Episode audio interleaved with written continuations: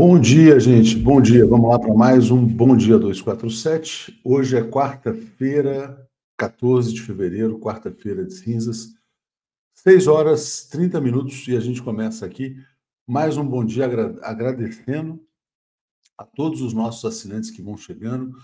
Solange, Pietro, Deana, Elaine, Geralda, Suzana, Geis Eliezer, Egídio Rosa, Gaiane, Miriam Pereira Ramos e agradecendo também o superchat aqui da Reginalíssima. Bom dia, comunidade. Léo Zé Reinaldo.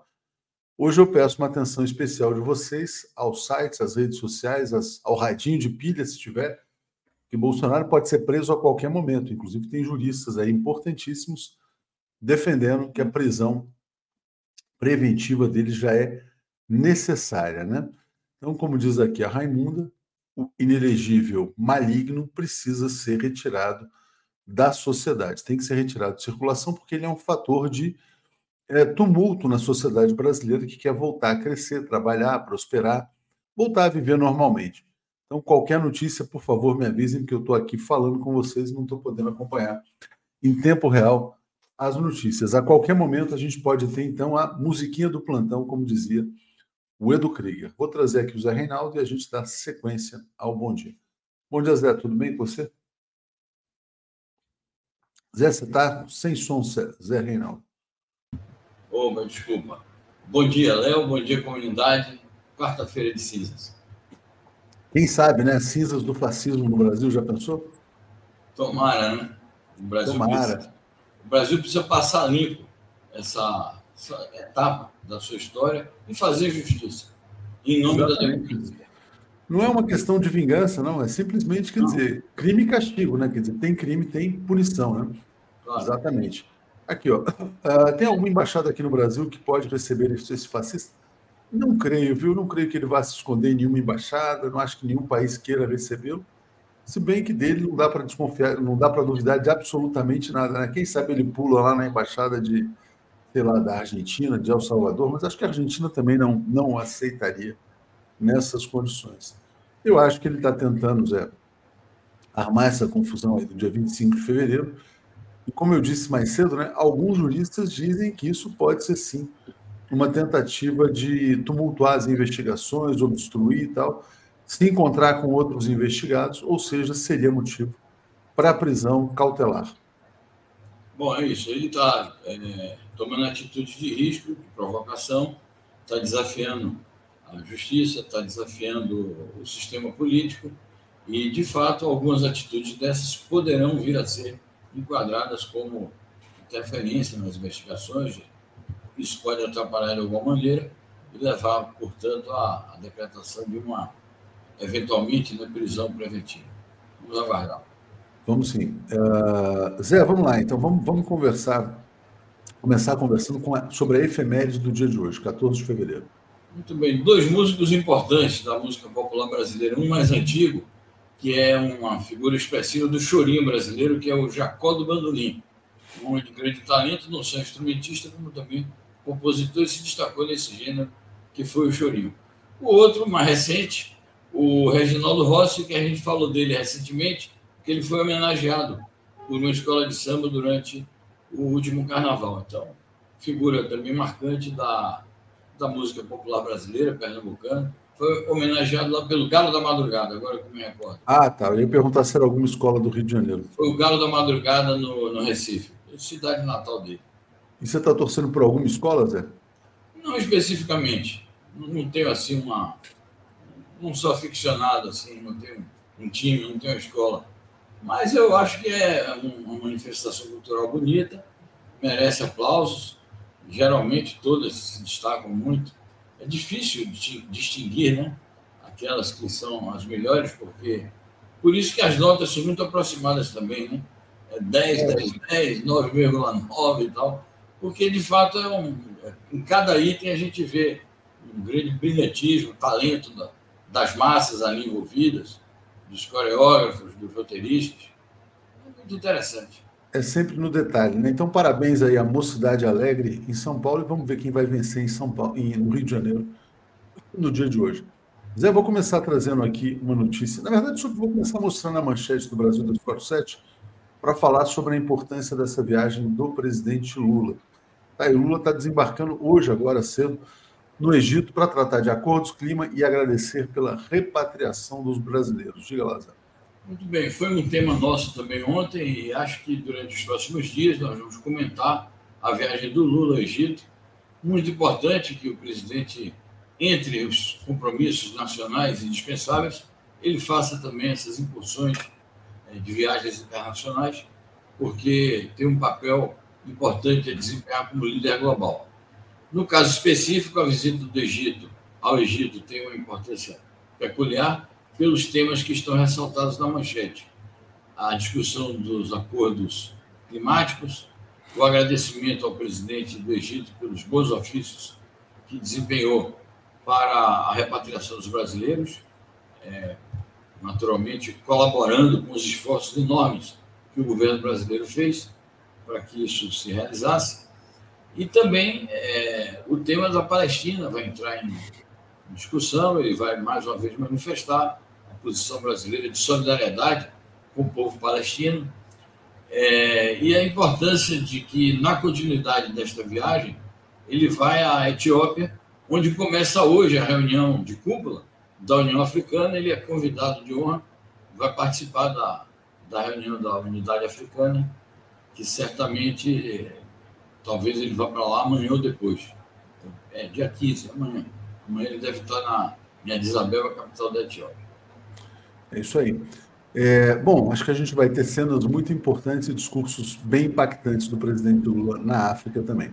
Solange Borelli dizendo: Viva Jacó do, do Bandolim, viva 247, que me faz ir à academia seis e meia, cuidar do corpo e da consciência política. Vamos falar então aqui da Argentina, Zé, dos, da movimentação dos movimentos sociais. Aqui vou botar na tela.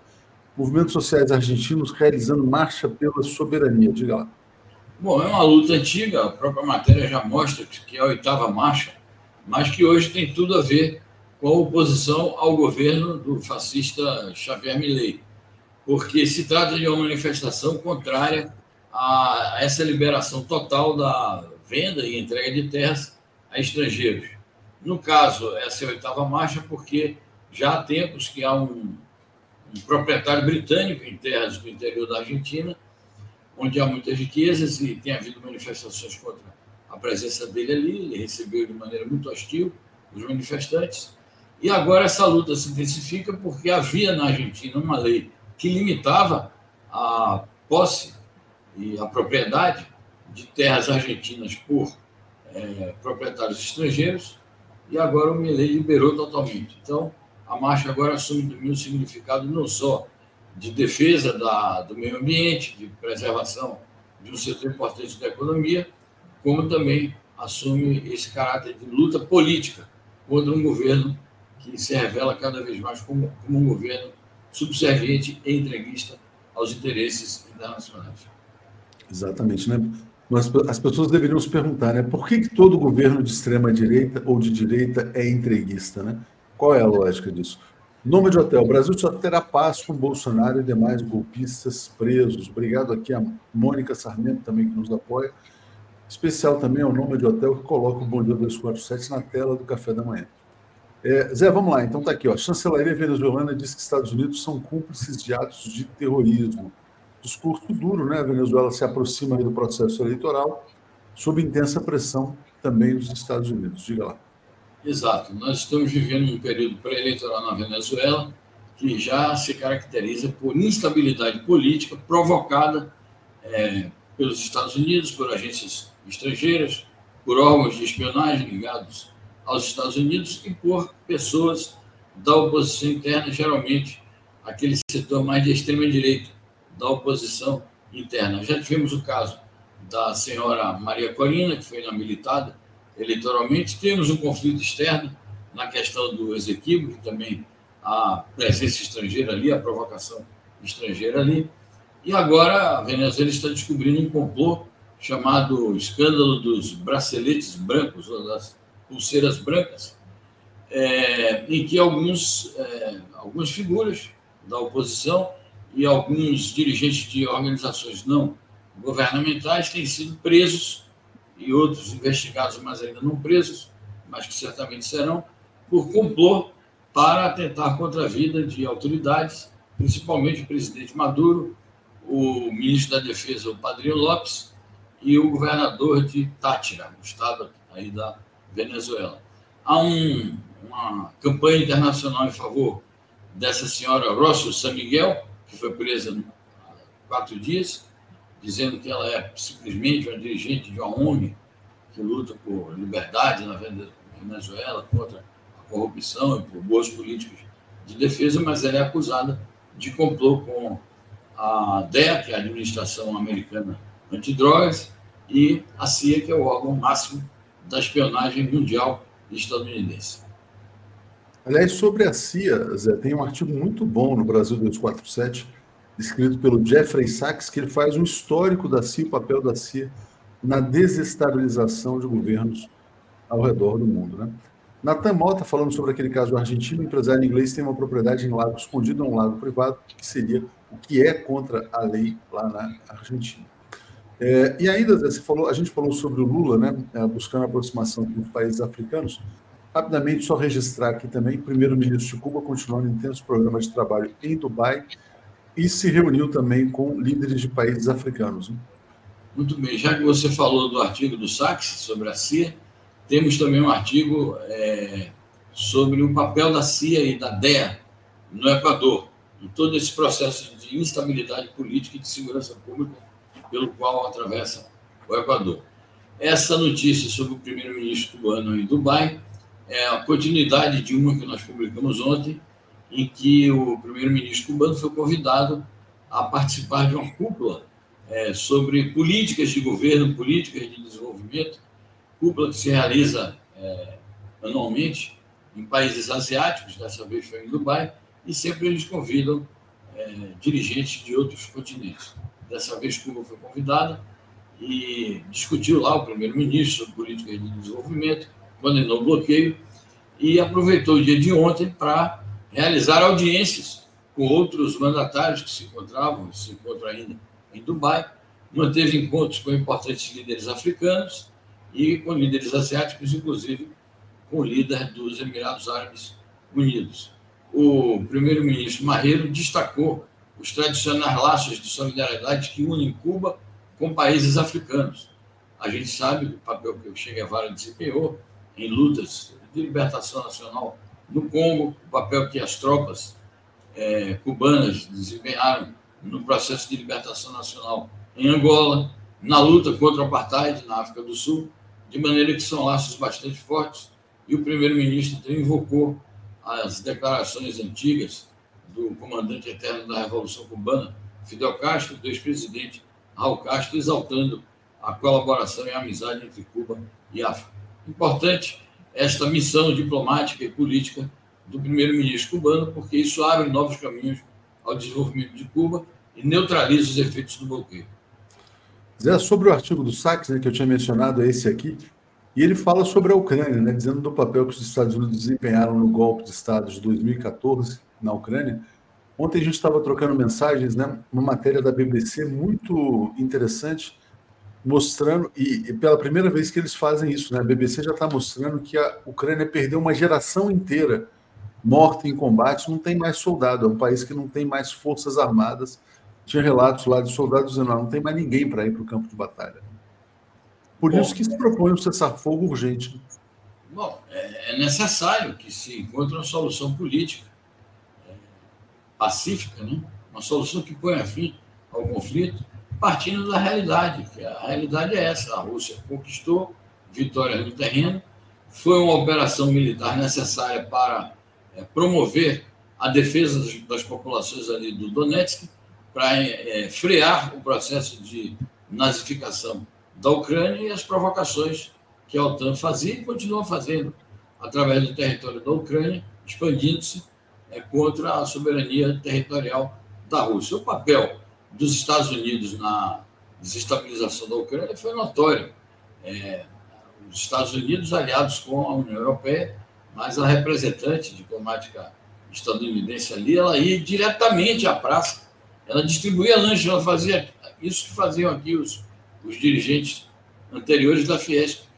Ia, ia confraternizar com os manifestantes. De modo que os Estados Unidos estão, isso é provado, totalmente implicados no, no golpe na Ucrânia. Inclusive o Biden, porque o filho dele tinha negócios ali importantes, e até hoje é um processo é, judicial contra o filho dele que resvala sobre a figura do, do Biden, que é um tema sempre explorado em campanhas eleitorais. Então não há como é, eludir esse problema da, da presença americana, da participação americana na, nos acontecimentos da Ucrânia. E sobre a, as dificuldades pelas quais passa o exército ucraniano, esse drama de uma geração inteira de jovens, foram realmente centenas de milhares de soldados mortos. Isso era preciso que os próprios líderes da União Europeia e dos Estados Unidos, que apoiam a Ucrânia, que se dizem defensores dos direitos humanos e protetores da Ucrânia, levassem isso em conta para é, estimular o Zelensky, ou tomar a decisão para que o Zelensky aceite negociações objetivas e corretas com a Rússia. É isso aí. Eduardo Rado fala que a Ucrânia está levando mulheres, idosos e todo tipo de inválidos para as trincheiras. Estão caçando pessoas nas ruas para mandar para a guerra. Obrigado aqui a Mary Salgado. Sugestão: 247 republicar a entrevista com Pierre Sanet, realizada em 2018. Né? É, foi muito interessante. Vamos ver se a gente localiza aqui para tentar uh, trazer novamente. Zé, vamos lá então falar rapidamente aqui sobre o Paquistão, que é um caso escancarado de lawfare. Né? O Imran Khan e a esposa foram presos. Mesmo assim, o partido deles venceu as eleições e foi formada uma coalizão para deixar de fora o líder mais popular do país, que, não por acaso, é anti-imperialista. Exatamente. É, é uma, uma, situação bastante peculiar. Né? O Imran Khan está preso, a mulher dele está presa. É, ele foi vítima de um golpe é, político, né? Que se revestiu também da, da aparência de um golpe parlamentar, porque o país é um país parlamentarista. É, de novo se dá um golpe agora, porque apesar de preso, como você disse, o partido dele ganhou as eleições, mas não foi suficiente o número de votos dele é, lhe deu maioria, mas não deu uma maioria numérica em termos de cadeiras no parlamento suficiente para formar um governo majoritariamente. Aí os partidos minoritários, é, porque a lógica seria o, o chefe de Estado atribuir ao partido é, vencedor, ainda que sem maioria em número de cadeiras, mas atribuir a esse partido a prerrogativa de tentar formar um governo. Não, eles simplesmente ignoraram que o partido ganhou maioria e as duas principais oligarquias do país se uniram e vão formar um governo minoritário que certamente vai desaguar numa futura crise política. E sobre esse lawfare que sofreu em Imran Khan, é preciso esclarecer, nós aqui naturalmente não, não tomamos partido, porque também é, nem todas as posições políticas do Imran Khan é, têm identidade com, com os valores democráticos e progressistas é, que nós defendemos aqui, mas é evidente que foi um complô contra as posições que ele adotou, que desagradava aos Estados Unidos.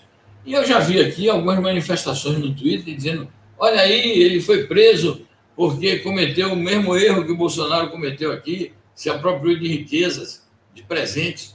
Uma visão completamente superficial, uma incompreensão total sobre o que se passa naquele país, um país distante, e que a gente deveria ter muito cuidado ao tratar de assuntos que são assim tão peculiares. O Imanicã, de fato, é vítima de um complô, vítima de uma conspiração, vítima de um golpe, agora um segundo golpe, porque estando preso ele ganhou a eleição e mesmo assim o partido dele não vai governar.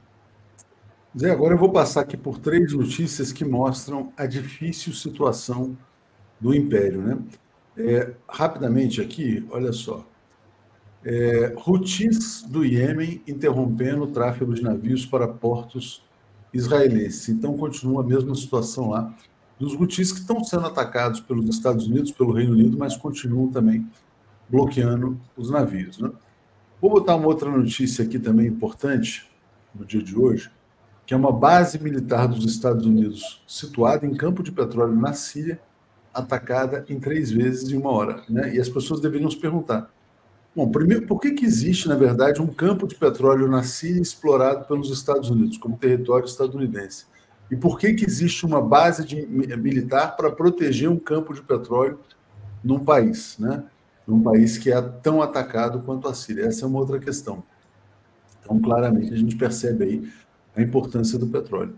E uma terceira também é essa declaração do líder do Hezbollah, dizendo, dizendo lutamos no sul com os olhos voltados para Gaza. Né? Então, existe uma resistência dos Houthis, do Hezbollah e a própria questão dos ataques a essa base aí na Síria. Diga, Zé. Exatamente. São três focos importantes da resistência, no caso islâmica, mas que se reveste de um caráter político notório, é, portanto, três focos de resistência ao imperialismo estadunidense e ao sionismo israelense. E todos esses três fatos que você descreveu estão relacionados com a solidariedade que essas três forças da resistência, no Iêmen, na Síria e no Líbano, têm com o povo palestino. E eles dizem claramente: essas nossas ações é, são motivadas é, pelos, pelos ataques israelenses a Gaza, pelo genocídio de Israel na faixa de Gaza, e nós não vamos parar enquanto o genocídio não pare. São declarações eloquentes, tanto dos jutis como das milícias que atacam as bases americanas na Síria, como do líder máximo do Hezbollah, Hassan Nasrallah. Portanto, é a atividade intensa, cotidiana, permanente do chamado eixo da resistência. Tudo isso tem a ver com a liderança política é, da República Islâmica do Irã, nós temos notícias também sobre o Irã. A questão da base é esta. Os Estados Unidos têm três bases militares, eles dominam três regiões, são três enclaves americanos na Síria, além das bases militares que eles têm no Iraque, que ainda não concluíram a retirada é, das tropas de ocupação que foram para lá em 2003, quando quando invadiram o Iraque e fizeram uma guerra que durou, dura ainda, né? 20 anos. De modo que é uma presença ostensiva militar estadunidense, consta que são quase mil bases militares americanas no mundo, e há um movimento mundial para remover essas bases dos países soberanos. No Iraque, é, há uma decisão de governo, uma decisão do parlamento, de, de que os Estados Unidos têm que sair do território do país. A Síria é, o governo sírio, no momento, não tem, é, digamos assim, condições militares e políticas de enfrentar esse problema por conta de que está ainda se refazendo é, dos efeitos principais da, da subversão interna, que durou mais de 11 anos ali. Mas certamente vai chegar o momento em que o próprio exército sírio vai tomar uma posição em relação a essas bases, esses enclaves americanos ali, que tem finalidade, sim, de explorar o petróleo e também, claro, finalidades estratégicas, porque são bases para atacar as forças consideradas inimigas do eixo da resistência que a gente mencionou. É isso aí. Né? Então, algumas pessoas ainda se perguntam, né? será que não existe mais o colonialismo? Né? O que, essas bases estão fazendo, protegendo aí é, campos de petróleo? Zé, uma notícia militar importantíssima do dia de ontem, essa aqui, ó. O Irã fez vários testes, né? mísseis balísticos de precisão. Então, os testes são impressionantes. Esses mísseis foram disparados em direção ao deserto do Irã, mas podem, segundo o comunicado, podem alcançar alvos em qualquer lugar do mundo. Exato. E né, eles fizeram a simulação, é, uma espécie de exercício militar, é, com simulação de que estaria atacando uma base, uma base israelense, né? E Israel tem reagido, Netanyahu tem mandado avisos, advertências, cuidado, nós estamos prontos também para enfrentá-los. Mas eu notei que na declaração do, do Netanyahu ele está um pouco assustado com as crescentes capacidades militares do Irã. O Irã que foi muito atacado já por Israel, o Irã que foi que teve seus é, laboratórios de pesquisas nucleares atacados por Israel, físicos nucleares iranianos assassinados por Israel. Então, o Irã se capacita cada vez mais militarmente para essas eventualidades. O governo do Irã diz que são finalidades defensivas, mas é óbvio que é, esse armamentismo todo está relacionado com. É, ele gera um perigo, claro, é, na medida que Israel também é um país armado até os dentes, há um perigo potencial de uma confrontação entre os dois países, o que geraria naturalmente grande insegurança na região. Mas é, é, é um direito que o Irã tem de se defender em face das ameaças constantes de Israel e dos Estados Unidos. Notícia mais importante do dia de ontem, Zé, foi essa decisão da África do Sul de apelar novamente à Corte Internacional de Justiça contra o Estado de Israel por ataques em Rafah. E o presidente da África do Sul, que é muito corajoso, o Cyril Ramaphosa, está dizendo Rafah é o último refúgio para as pessoas sobreviventes em Gaza. Então, no fundo, quer dizer, na verdade, é o avanço da questão do genocídio.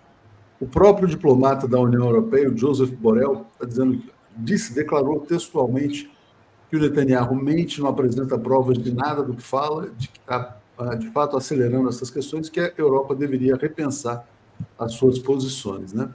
Então, importantíssima a posição da África do Sul. Passo para você comentar, Zé. Exatamente. Eu acho que essa notícia tende a marcar a semana mesmo, né? porque está se aproximando o prazo é, do dia 26, que a Corte Internacional de Justiça deu para Israel apresentar um relatório, é, e nesse relatório devia constar que atividades Israel está desenvolvendo para proteger a população civil da faixa de Gaza, que esta foi a determinação da Corte Internacional de Justiça. Muita gente fala, ah, mas não, não mandou fazer o cessar-fogo, não mandou fazer o cessar-fogo, mas mandou de outra maneira, porque diz: vocês têm a obrigação de proteger a população civil, vocês têm que é, apresentar, no, até o dia 26 de fevereiro, um relatório é, demonstrando isso. O que está acontecendo é o contrário. Então, faz muito bem a África do Sul é, em não esperar a apresentação desse relatório, porque está evidente que esse relatório não vai não vai constar nenhuma medida de proteção à população civil. Então, é realmente merecedor de uma nova ação e, portanto, merecedor de uma condenação total é, de Israel, cujo isolamento político e cuja desmoralização jurídica estão a olhos vistos perante a comunidade internacional. Um clamor mundial pelo cessar-fogo e para que Israel não continue essa agressão é, a população de Rafah, porque, é, de fato, é o último refúgio e isso vai provocar uma crise humanitária é, de proporções inauditas. Exatamente. Bom, risco de fome em Gaza alarmante, afirmando o representante da Turquia no Conselho de Segurança da ONU. Turquia está se mobilizando, China, Rússia também. É, a, a, própria, como eu falei, a própria Europa, na verdade, perdendo né, a paciência em relação a Israel. Diga, Zé. Bom, é mais uma mas um alerta que, na verdade, é uma denúncia. Né? Desta feita, é, a denúncia pronunciada pelo representante permanente da Turquia no Conselho de Segurança e um pronunciamento numa reunião do Conselho de Segurança, que, portanto, é um palco qualificado e um pronunciamento ali tem muita força. Ele chama atenção para a questão da fome, que é uma, um alerta que tem feito é, frequentemente, diariamente, a gente disse aqui, pelo secretário-geral da ONU, pelos responsáveis é, pela agência é, da ONU é, de defesa dos refugiados, que está sendo atacada pelas potências imperialistas, com a redução ou a suspensão dos fundos. É um alerta que tem sido feito pela Organização Mundial de Saúde, pelo, pelo ONG Médicos Sem Fronteiras, enfim, uma série de organizações internacionais denunciando uma situação de fome na faixa de Gaza. É preciso, portanto, que a ajuda humanitária entre naquele território ali em Rafah e que, claro, para isso é preciso um cessar-fogo imediato e duradouro. Não apenas uma pausa humanitária de alguns dias. Um cessar-fogo imediato e duradouro para que se reconstrua a faixa de Gaza e para que se pacifique a situação e que se liberte a população martirizada pelos criminosos sionistas.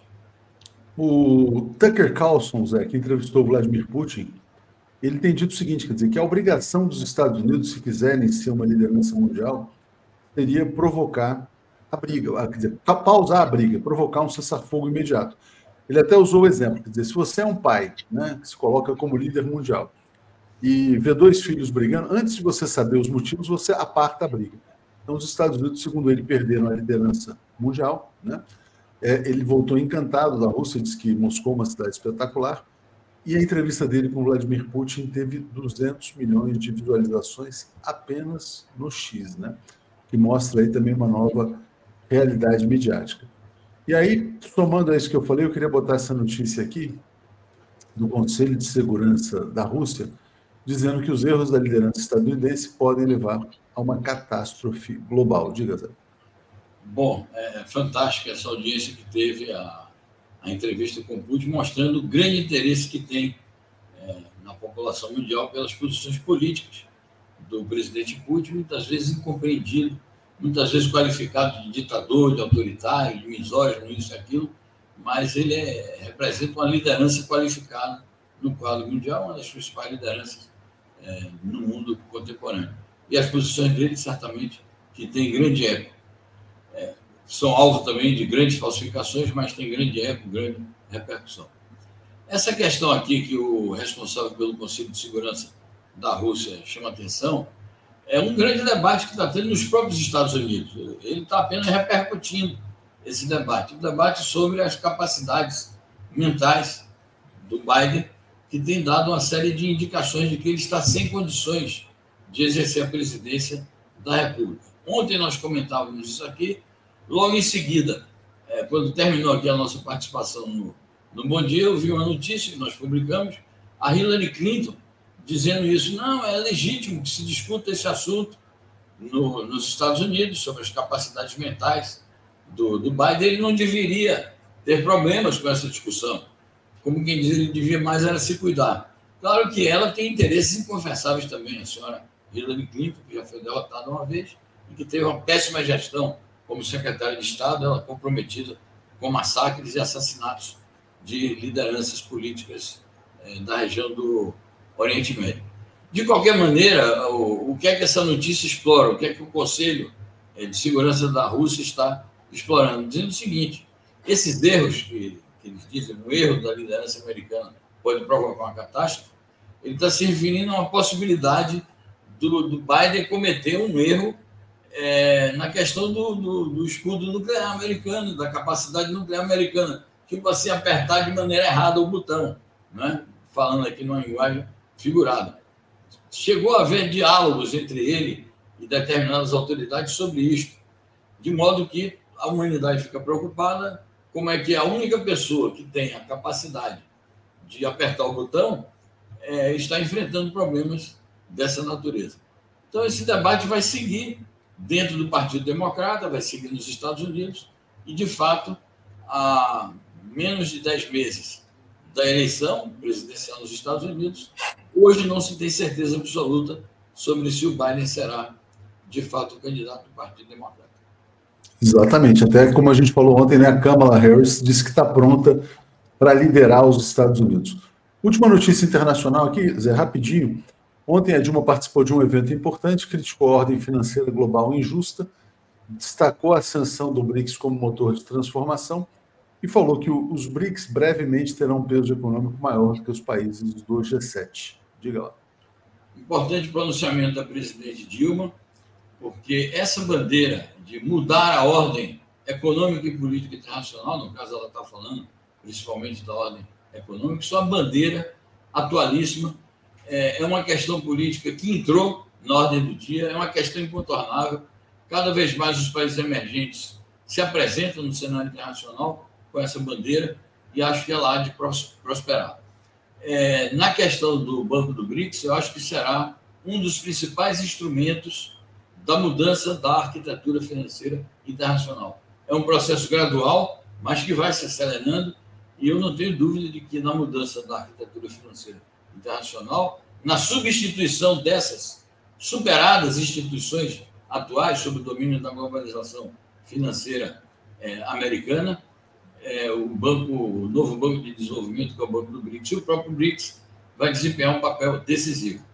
Vamos é, ver isto de maneira mais nítida ainda é, até o final do ano com a realização da cúpula do BRICS de Moscou, que será a cúpula, a primeira com o BRICS já ampliado e anunciando uma nova ampliação.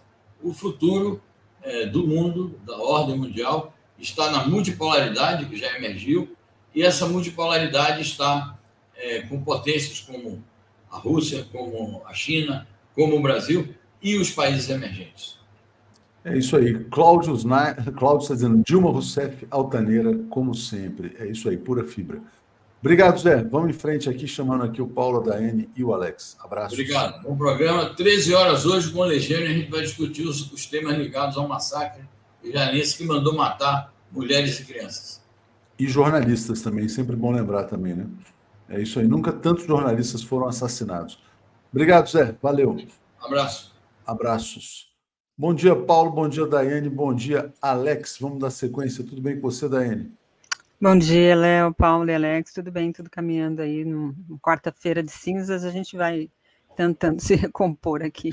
Isso aí. Bom dia, bom dia, Alex, tudo em paz? Tudo em paz, bom dia, Léo, bom dia, Daiane, bom dia. bom dia, Paulo, todos que estão aí assistindo. Bom dia, bom dia, Paulo, tudo bem? Bom dia, tudo bem? Bom dia a todos e todas. Vamos lá, vamos em frente então. Deixa eu trazer aqui Daiane, ontem teve um debate quente aqui sobre essa questão se o Bolsonaro tem que ser preso agora, mais tarde, tal. Quando será preso efetivamente Jair Bolsonaro? O Paulo defende uma prisão mais rápida, o Alex uma prisão mais cuidadosa depois do trânsito em julgado, né? Mas aí a gente tem muitas controvérsias também. Algumas pessoas também acham que ele já deu motivo para ser preso, né? inclusive com essa convocação do 25 de fevereiro. Quero botar aqui, destacar o jurista, o advogado Pedro Maciel, publicou um artigo aqui no Brasil 247, em que ele fala: Bolsonaro deve ser preso já, né? com garantia da ordem pública e da ordem econômica, para impedir que o réu continue a praticar crimes. E vou botar aqui também, para a gente entrar nesse assunto, essa postagem do Reinaldo Azevedo, em que ele escreve assim: Bolsonaro vai ser preso? Sim. Quando? Depende dele. Né? Afinal, tentaram, como vocês sabem, virar a mesa antes da eleição, não deu, etc. e tal. Então depende do que ele aprontar até o julgamento, né? O julgamento vai se acelerar, o Bonet deve apresentar a denúncia rapidamente. Diga, Daiane, qual que é a sua leitura? Tem que ser preso já daqui a pouco, daqui só depois do julgamento? Como é que você avalia?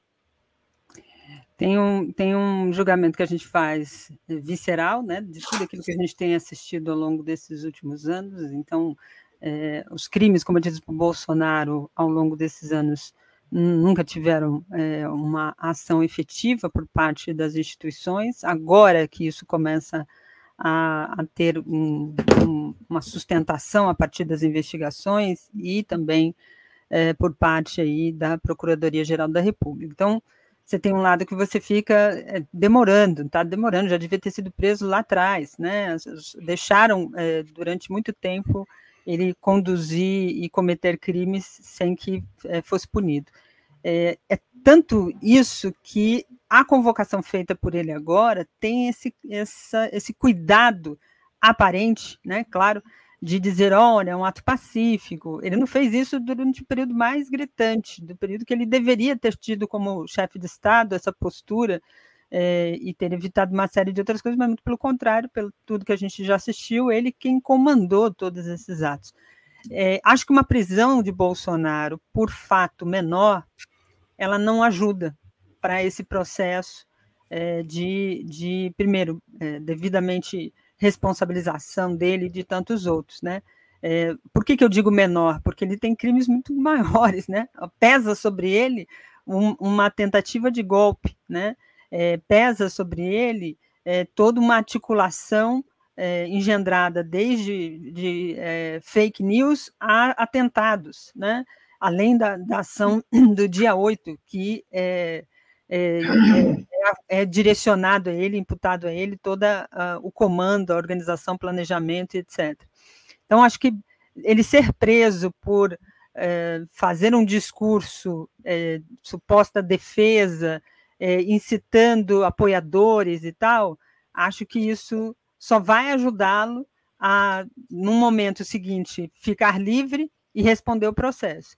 Claro, é, dentro de uma, uma situação fática, né, de um flagrante delito, a ação deve ser é, imediata, mas acho que não está isso, nisso no horizonte do Supremo Tribunal Federal o próprio Bolsonaro tenta minimizar essas condutas, né? Ele tem uhum. falado que ah, não foi tentativa de golpe, porque não houve armas, eles falam isso o tempo inteiro, o próprio Eduardo, Flávio e tantos outros repetem esse discurso, é, porque para o entendimento do senso comum, grave ameaça significa arma.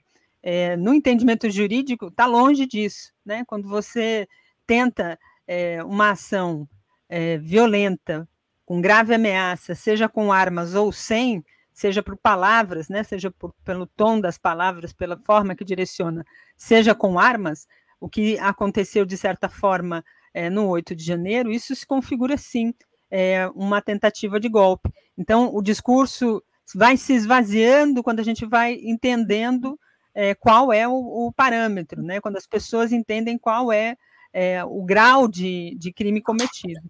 Ele vai fazer essa narrativa o tempo inteiro.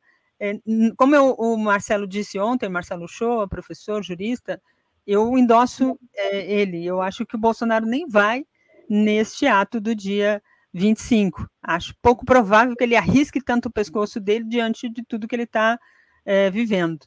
É, ainda tudo que a gente tem acompanhado, percebe-se que há um isolamento também dele com as forças que, o, que ele tanto balançou, que eram as armas, né? Então, acho pouco provável que ele vá. Ele quer a foto, né? Se ele vai estar lá ou não, se ele pode, se ele vai falar diretamente, de repente ele fala: olha, meus advogados me mandaram falar de um telão. Tudo isso pode acontecer. É, Alex, compartilhando aqui uma outra notícia do Brasil 247 hoje. Essa aqui, ó. Gonê deve acelerar a denúncia contra Bolsonaro que pode pegar 23 anos de cadeia e ficar inelegível até 2047. Está se falando de uma inelegibilidade de até 30 anos se ele for condenado, além da pena máxima, que seriam 23 anos de prisão. Diga lá, Alex. O Gonê só vai acelerar quando ele receber é, esse relatório da Polícia Federal. Esse relatório da Polícia Federal, ninguém sabe quando vai ser entregue, ninguém sabe quando vão terminar as investigações, né? Porque você sabe que as eleições estão em andamento, porque, veja só, teve apreensões, né? Apreensões, esse material tem que ser analisado. Desse material pode surgir novas pistas, pode surgir novas medidas cautelares. Então, ainda está muito longe do, do finalmente de chegar ao Gonê. Quando chegar ao Gonê, o Gonê também não pode acelerar nada. Ele tem que ler e fazer um parecer. Então, agora é o seguinte: o, esse negócio. Bolsonaro preso hoje. Vamos ter que fazer pergunta todo dia, então. Bolsonaro preso hoje.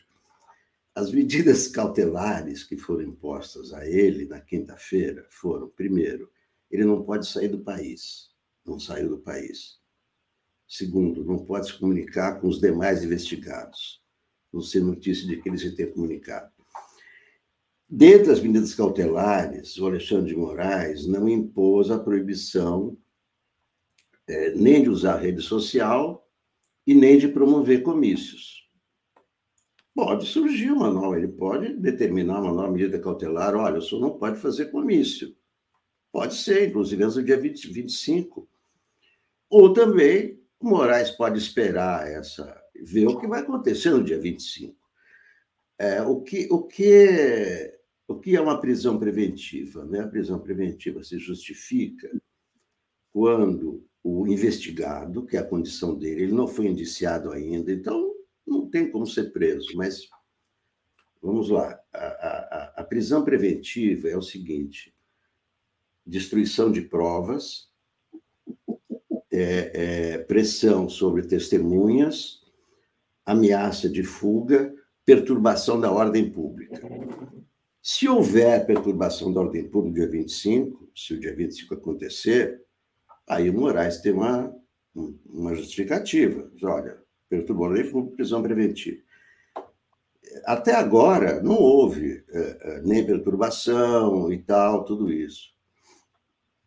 Então é o seguinte: tem, é, depende do que vai acontecer no dia 25. Agora, eu acho que o Malafaia, por exemplo, que está financiando esse ato, ele poderá ser enquadrado, porque se esse ato foi é, um ato golpista, ele será enquadrado como financiador de ato golpista. Né? Então, Silas Malafaia pode, pode ser punido, porque ele está financiando esse ato que poderá vir a ser um ato golpista. É, esse é um tema que eu ia trazer exatamente. Quer dizer, ele assumiu que está pagando o trio elétrico, né? Então, ele é um financiador desses atos bolsonaristas. Mas também tem gente que acha: olha, se prender o Malafaia, pode ser exatamente o que a extrema-direita quer, dizer que o governo o sistema estaria perseguindo pastores, etc. e tal.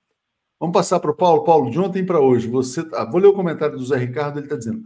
É óbvio que os efeitos de uma prisão é que determinam a cautela. Acho que a pressa pode ser um tiro na democracia.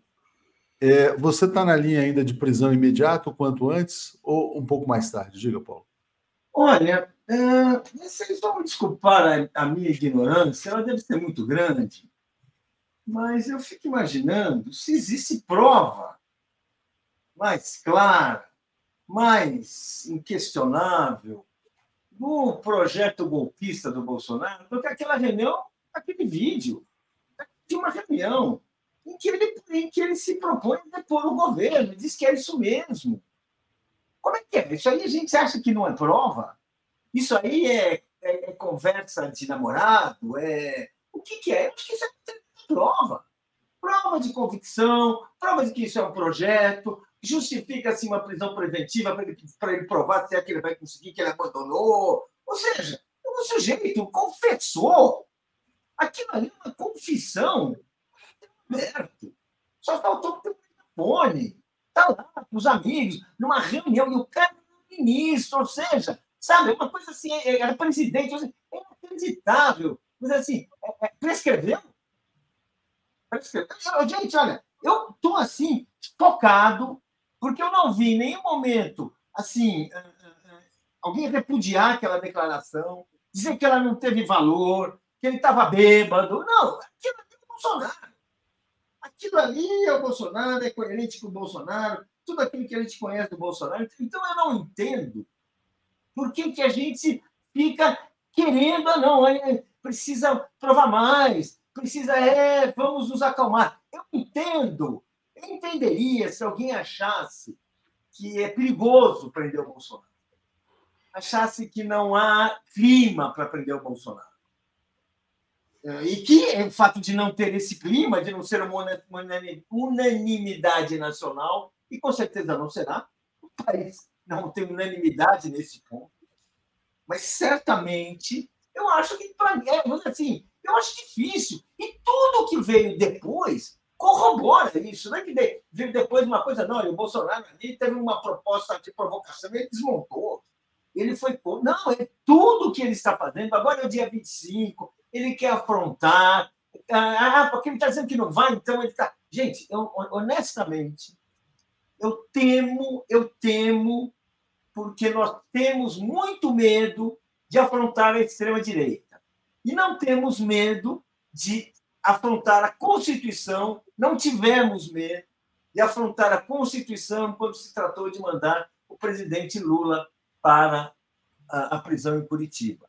Que foi uma afronta direta, clara à Constituição, à, à presunção da inocência.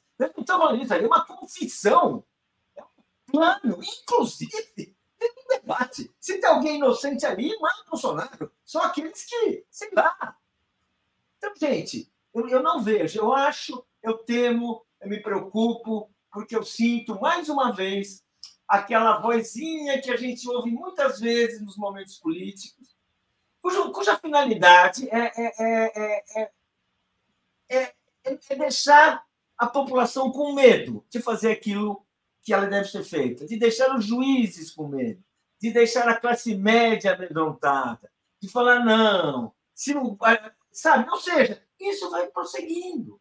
E quando é que vai terminar isso? Gente, é um flagrante. Ou não é flagrante aquilo? Mas, pessoal, vivo, alguém disse que aquilo foi forjado?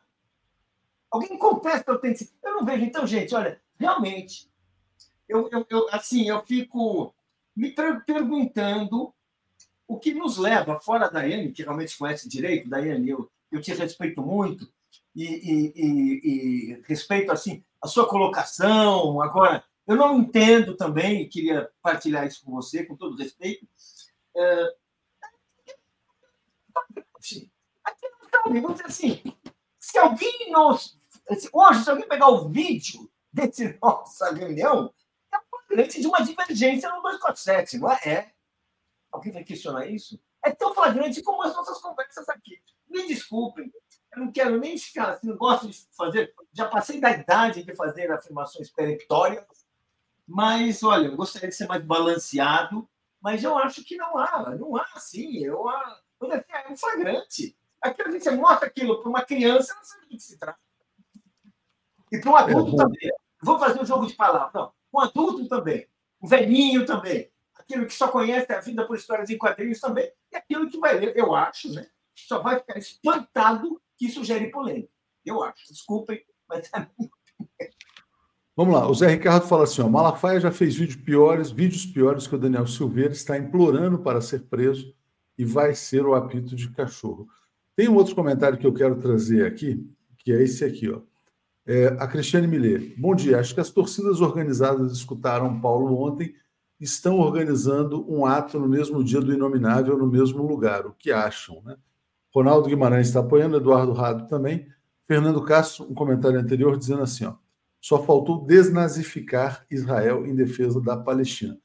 Sobre essa questão das torcidas organizadas, tem muita gente circulando esse card aqui. Ato na Paulista, 25 de fevereiro, 15h30, sem anistia para golpista.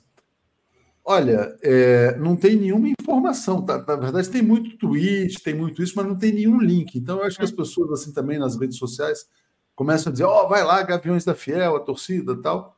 Ninguém publicou nada. Posso falar? Não, só... Posso falar? Porque, ah? assim, eu acho até que a, a inanição do, da, de quem deveria defender e tomar providência estimula esses atos, que podem ser atos absolutamente legítimos, ou pode ser ter atos que, na verdade, a expressão, a, a, a vontade é causar baderno.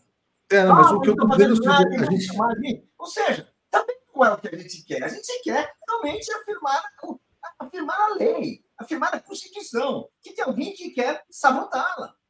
É, mas o que eu estou dizendo é o seguinte, quer dizer, que eu não sei se isso aí é fato, né? Porque, na verdade, às vezes as pessoas começam a circular tal, sem que seja necessariamente verdade. Mas olha só, sobre o, ato de 25 de fevereiro, tem uma coisa muito curiosa aqui, que é isso aqui que eu vou botar na tela agora. Ontem, o, o, o Bolsonaro fez uma postagem é, assim para atacar os seus aliados, que é a seguinte: dizer, é ele com o pai, uh, nos anos 60, né? E aí ele disse que pescou uma traíra de 12 quilos quando ele era criança, né? Aí está todo mundo perguntando quem são os traidores do Jair Bolsonaro. Já tem uma sinalização disso, ao que tudo indica. Ele quer, Daiane, a presença do Tarcísio e do Ricardo Nunes no ato de 25 de fevereiro. Dois. Ele está jogando uma puta casca de banana para os dois. Diga, Daiane. A nossa risada já, já indica, né? Porque é, é, o Bolsonaro já estava tentando ali, o Nunes é, queria o apoio, queria os bolsonaristas, mas não queria o Bolsonaro aparecendo tanto ostensivamente. É, as negociações para o vice ali não estão com aquela facilidade toda e tal. É, não acho que isso vá acontecer.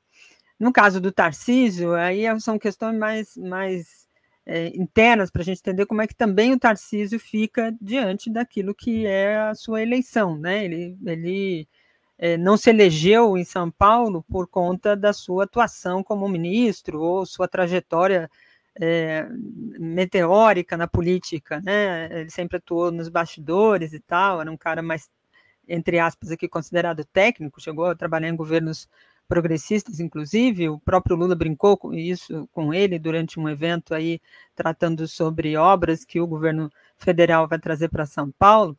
É, mas acho que tem ali um, um campo ainda muito difícil para ele né, é, fazer esse apoio ostensivo. É, e isso também tem sido muito é, claro por outros setores. Né? Quem está fazendo muito a, a defesa é eles mesmos é o Eduardo Bolsonaro, é o Flávio, aí tem lá é, levemente alguns outros parlamentares, mas quando você olha nas redes, você percebe que não estão com a mesma força e não estão com, sentindo é, espaço para fazer muito discurso. Talvez o ato do dia 25 possa ser esse espaço político para fazer a crítica e tentar é, ver dentro da mobilização que eles é, pretendem fazê-lo. Acho difícil que é, o Tarcísio embarque tão fortemente nessa, nessa pegada e o Ricardo Nunes muito menos. É, mas na política a gente é, sempre tem surpresas, né? E determinados setores nunca dá para ter essa leitura tão é, rápida, principalmente é, no movimento que as coisas vão se dando, né, do, das coisas que estão na mesa de negociações. Acho que o Bolsonaro está mais isolado e essa, essa traíra que ele coloca aí não, não diz, não é som, somente sobre um personagem ou dois. Acho que tem muita gente que está meio que deixando o, a, a, o pé da canoa já retirado, assim, e tentando ver o que, que vai dar, porque pode ser o próximo alvo, já que chegaram neles. É, o Paulo falou dessa questão das provas, né, do, da reunião. É, eu concordo com você também, Paulo. Acho que a, a reunião é um, é um é um azeite ali do, do, conjunto que tinha de informações, e acho que tem muito mais dentro do, do que tem feito ali o Supremo e a própria Polícia Federal nas investigações, mas eu acho que a, que a gente tem que olhar um pouco a cautela que tem a Polícia Federal. Acho que prender, vou repetir, acho que prender o Bolsonaro para depois soltar, é, prender preventivamente e soltar, ou dar uma condenação, e aí ele tem um recurso, enfim, aquela coisa do trânsito estado em julgado, tudo isso, se fizer, só, só dá espaço para ele, é, do ponto de vista da, da, da banalização da conduta é, do Estado, né, do, do caso do Judiciário, em punir. Você pune, solta, pune, solta, ah, levou, aí ele faz a narrativa, mente pra caramba, utiliza as redes. Enfim, acho que a Polícia Federal tem dado um exemplo de, primeiro, nós vamos reunir todas as provas, sustentar muito bem esse liame da conexão entre a conduta, a intenção e a ação, é, hoje tem uma matéria lá no, na, no G1, por exemplo, tratando sobre a, a, o levantamento feito a partir das mensagens do Mauro Cid, das reuniões que deram cabo à, à alteração da minuta do golpe. Então, é, é, estão juntando informações da movimentação de celulares, das, das torres de celulares, as entradas que eles tiveram dentro do palácio, é, tudo isso é um conjunto probatório que sustenta de forma muito enfática. Não dá para o Bolsonaro dizer assim: não, eu só peguei esse documento e dei uma lida, guardei ali. É, isso tudo vai construindo uma sustentação muito sólida de prova, é, que fica difícil derrubar e dizer que só pegou o documento depois, só deu uma lida. Como é que deu uma lida e todo mundo tinha esse documento? Né? Todo mundo circulava esse documento. Se era um documento que ninguém dava importância, se você foi ler só depois, enfim acho que a Polícia Federal dá esse, esse norte para a gente entender que não vamos banalizar a prisão, e isso deve ser uma prática é, é, da gente aqui, né, de entender que o punitivismo às vezes sacia uma sede nossa de justiça, mas muitas vezes não resolve do ponto de vista jurídico aquela prova para a defesa derrubar, mas ela num passo é, que o, o próprio Alexandre de Moraes acho que também tem feito, um passo seguro, adiante, passo a passo, construído a partir das provas, das conexões que ficam ali irrefutáveis. Como você mesmo destacou, o Bolsonaro não desmentiu o conjunto das coisas que fez. E isso só acontece porque tem um, um conjunto ali de situações que não, não dá espaço, não dá margem para ele fazer esse caminho. Diga, Paulo. Eu queria que toda pessoa que sofre pressão preventiva no Brasil é fosse condenada por um décimo do que a gente tem sobre o Bolsonaro. Exatamente. Um décimo. Mas como assim? O Bolsonaro, é, é, essas pessoas elas são condenadas com 1%. O Bolsonaro tem assim, eu acho que esse pacote de provas, esse caminhão de provas que tem sobre, contra o Bolsonaro, assim, sobre a tentativa de golpe, não estamos falando não é corrupção, não estamos, estamos falando tentativa de golpe, estamos falando dele mobilizar o ministério, Está aí. Imagina se assim está filmado e tudo aquilo que está tá, na conversa se comprova. Ninguém estava mentindo ali. Ali é conversa confidencial, é, é conversa assim de um está confessando para o outro o que fez e o que quer fazer. Está todo mundo de peito aberto, falando o que é. Poxa. O Bolsonaro tem crime para 200 anos de cadeia, mas deixa eu só agradecer aqui ao Pedro Maciel, que está aqui, que defende. mais elementos, entende? Então, vai amadurecendo e vai e o que, que pode acontecer. Né? Vamos lá. Analisando, ainda não, mas isso aí também não provou nada, né? Porque afinal, né? Bem, bom, o Pedro, peraí, Paulo. O Pedro Maciel está dando bom dia aqui. O Pedro é que escreveu o artigo defendendo a prisão já. Vou até pedir para o Pedro, se ele puder mandar um, um comentário sintético explicando os motivos, eu acho que seria interessante a gente ler também. O João César está dizendo assim: ó, autorretrato involuntário. Bolsonaro é que é o traíra. Traiu o Bebiano, humilhou o Mourão, esqueceu Daniel Silveira, Mauro Cid, ignorou Jordi, abandonou o general Heleno e nunca pensou nos presos dos 8, do 8 de janeiro, né? só pensa nele. E vou dizer aqui, botar aqui rapidinho, Alex, até os olavistas bolsonaristas aqui já estão é, esperando a prisão do Bolsonaro. Isso aqui é o Arthur Weintraub, é, irmão do Abraham Weintraub, postando aqui que a prisão do Bolsonaro vai se dar a qualquer momento, né? Então tá aí, quer dizer, é, tem grande expectativa, inclusive na direita desgarrada, vamos dizer assim, sobre a prisão do Bolsonaro. Mas, Alex, voltando à questão da traição, né? Quem traiu o Bolsonaro e quem Bolsonaro traiu? E se ele consegue arrastar o Tarcísio e o Ricardo Nunes para essa para esse ato de 25 de fevereiro? Diga. É, só se eles forem estúpidos, né? Porque isso é o típico abraço de afogado, né? Já que eu vou me afogar, quero levar junto todos. Eu, eu outro dia escrevi uma matéria listando todas as pessoas que ele destruiu, né? Eu listei mais de 20. Você vai conhecendo o Bolsonaro, vai sendo destruído. Fora o... quem acreditou no Bolsonaro morreu de Covid, né? Porque não se protegeu, era uma gripezinha, não se vacinou. Então, é, ele é tóxico, ele é uma figura tóxica, altamente tóxica, né, para a sociedade. Infelizmente, esse vídeo não é um flagrante. Né? Você vai ler o que é um flagrante? Flagrante tem que ser na hora. Se esse vídeo tivesse vazado no dia 6 de julho de 2022, e quem poderia ter feito isso era uma só pessoa, Mauro Cid, porque Mauro Cid tinha esse vídeo. Se ele tivesse no, no, no dia 6, achando de Moraes, olha aqui, eu tenho um vídeo, aí sim, seria flagrante, Bolsonaro seria preso flagrante, acabaria o mandato dele, não seria presidente da República mais, não seria candidato e não teria havido o 8 de janeiro. Mas, passado esse tempo, não é mais um flagrante, infelizmente. É o que diz a Constituição brasileira. Isso não é um flagrante, né? É, infelizmente.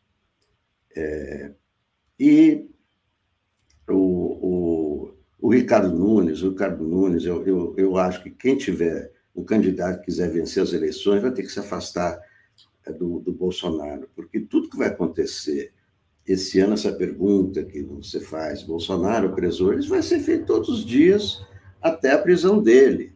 Então, o clima para o Bolsonaro é extremamente negativo e pode piorar, pode ter novas medidas cautelares, pode ter novas pistas e novas provas e novos indícios a partir da, das buscas e apreensões. Então, quem se, se agarrar agora ao Bolsonaro, seja Zema, seja Tarcísio, acho que eles não, é, não terão futuro também, que Bolsonaro não tem mais futuro. Né? Nem Bolsonaro, nem os filhos dele. O sobrenome Bolsonaro não tem mais futuro no Brasil. Tomara, tomara que você esteja certo. Deixa eu ler os comentários. Espera aí, Paulo, espera aí, rapidinho, calma. Vamos ler, que tem vários superchats aqui, vamos ler. Le, le, lerei aqui, um por um aqui. Gabriel Souza Coelho. A participação em evento público dá ao Bolsonaro a oportunidade de transmitir aos outros golpistas meios de trocarem informações. Deve ser advertido pelo Alexandre de Moraes. Existe essa possibilidade de que ele, inclusive, proíba o evento do dia 25. Edna Lúcia, excelente comentário. Daiane, o Zé Ricardo Filler também a, a, elogiando aqui. O André Gomes fala uma coisa muito interessante sobre aquela foto da traíra, né? A beleza e o encantamento pertencem às crianças. Bolsonaro consegue romper até mesmo essa regra. Que fotografia horrorosa. É, realmente, é diabólica aquela imagem, né? Carlos Alberto Veloso falou: o ataque ao Estado Democrático de Direito e à República haverá se não se organizar para prender os manifestantes em flagrante. Será desmoralização dos democratas, sinal de fraqueza. É isso. Diga, Paulo. Olha, eu acho que, vamos dizer assim, eu acho que não vamos fazer jogo de palavras. Uh, eu queria que, até que depois a Daiane, assim, no seu conhecimento, nos ajudasse aqui nessa questão. É evidente que uma prisão em flagrante, flagrante, ela é cometida na hora, ela tem que ser feita na hora em que o crime está sendo cometido. Então é evidente que o vídeo que nós estamos vendo hoje reflete um acontecimento que não foi. Ah, ah, ah, as pessoas não foram apanhadas na hora que estava, estavam cometendo o seu crime. Bem, ela, ele não é. Né, ele, ele tem esse elemento. Né, ele, e você não tem uma prisão em flagrante. Mas aquilo é um flagrante. Aquilo mostra o que as pessoas pensavam, faziam e planejavam. Aquilo é uma prova imensa contra essas pessoas.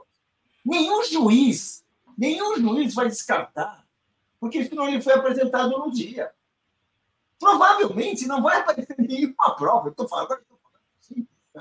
Paulo Moura Leite, grande jurista que não fez, que não estudou nem um ano de direito. Então, é isso, mas ele é jornalista. Ok.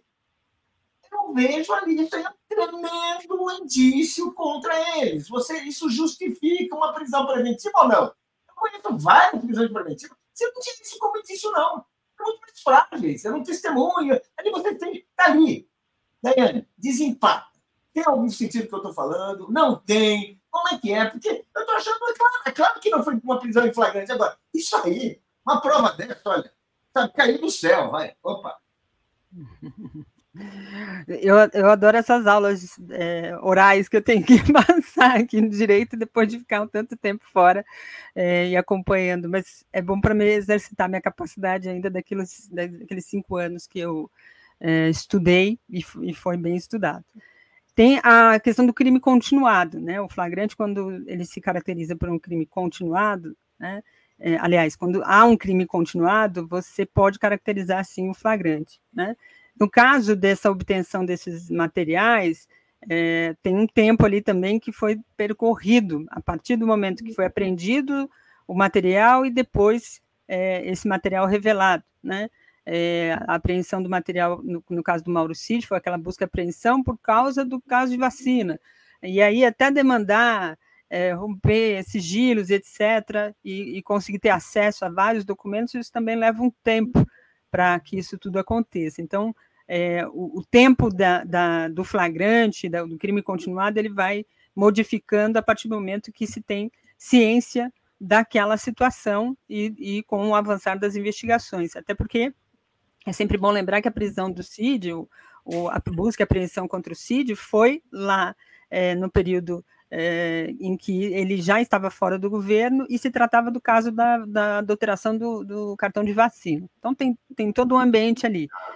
Do ponto de vista prático, o crime cometido pelo, pelo, pelo Mauro Cid, pelo Bolsonaro, por todos aqueles que estavam lá, de fato tem essa característica que o Paulo traz é, é, há um flagrante delito, principalmente, por exemplo, pela fala do Heleno, general Heleno.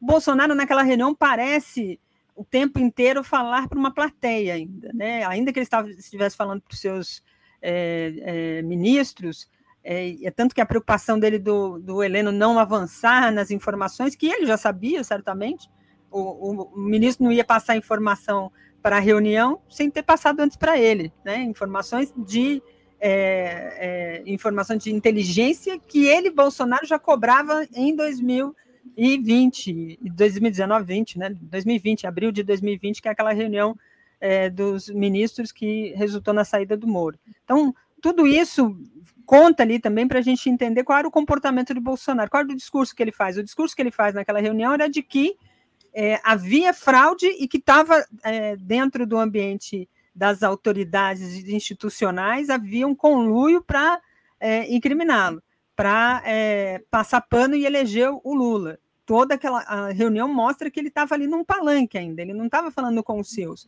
É, há uma informação até levantada por alguns setores é, que é, apuraram junto a funcionários, agentes que estavam acompanhando aquela reunião, que perceberam que a atitude de alguns ministros que falaram era sim coordenada, é, que a reunião a princípio não tinha aquele caráter e que eles entenderam que o discurso, por exemplo, do Anderson Torres, do próprio é, é, representante da CGU, do, do, general Heleno e de alguns outros ali durante aquela reunião, estava, estava sendo uma reunião coordenada para alertar e servir de munição para os, os ministros é, saírem em defesa de uma apuração, de uma investigação, enfim, e o própria fala do, do ministro, da, do comandante lá da, da Marinha, que falou durante a reunião. Então, isso também conta, né? É aquela, aquela situação, há um sigilo levantado por parte do, do ministro Alexandre de Moraes, mas nem tudo da investigação a gente teve acesso. Tem mais coisas ali que sustentam uma, uma cautela, primeiro nessa direção de construir a prova e que a prisão e condenação do Bolsonaro não sofram um revés. Qualquer revés que tenha neste processo, eu acho que favorece a narrativa de Bolsonaro, que foi para o segundo turno e teve uma votação expressiva. E ainda tem, no respaldo ali das pesquisas que a gente é, encontra, um respaldo. Prendê-lo somente é, é, por uma configuração de um crime continuado, que a gente sabe que fez, que todo mundo sabe que fez, que formou, articulou, planejou, organizou, tudo isso não adianta nada se não for uma questão definida e uma pedra, assim, que seja decidida efetivamente. Se definir isso e depois recuar, eu acho que favorece o Bolsonaro a fazer e mobilizar mais gente numa tese de perseguição, de ação, de vitimização dele. Né? Pode ser, vamos aguardar. Vamos virar a página aqui agora, só lendo os comentários rapidinho, e passar para um movimento importante de aproximação em relação ao presidente Lula. Vamos lá. Romeu Pinheiro está dizendo o seguinte: quer dizer, e o Malafaia, nada acontece com esse sujeito, a gente falou dele, né? Está pedindo para ser preso também. Júnior Ranieri, ordem social acarreta desenvolvimento econômico. É, Alfa Técnicos, até na foto infantilmente, a traíra tinha 13 quilos. Trivenizes, que já localizou o vídeo do Pierre Sanet. Gabriel de Souza uh, já tinha lido aqui, ó, a participação, não, a participação em evento público dá ao Bolsonaro a oportunidade de transmitir aos golpistas meios de trocar informações. Deve ser advertido pelo Alexandre de Moraes. Alex, assim como o Bolsonaro está pressionando os políticos da direita a, a, ficarem ao lado dele, tem alguns políticos, vamos assim, mais do centro, que estão se desgarrando e estão se aproximando do Lula. É o caso da governadora de Pernambuco, Raquel Lira, concedeu uma entrevista hoje, defendendo uma parceria com Lula e disse que fica no PSDB só por enquanto, né?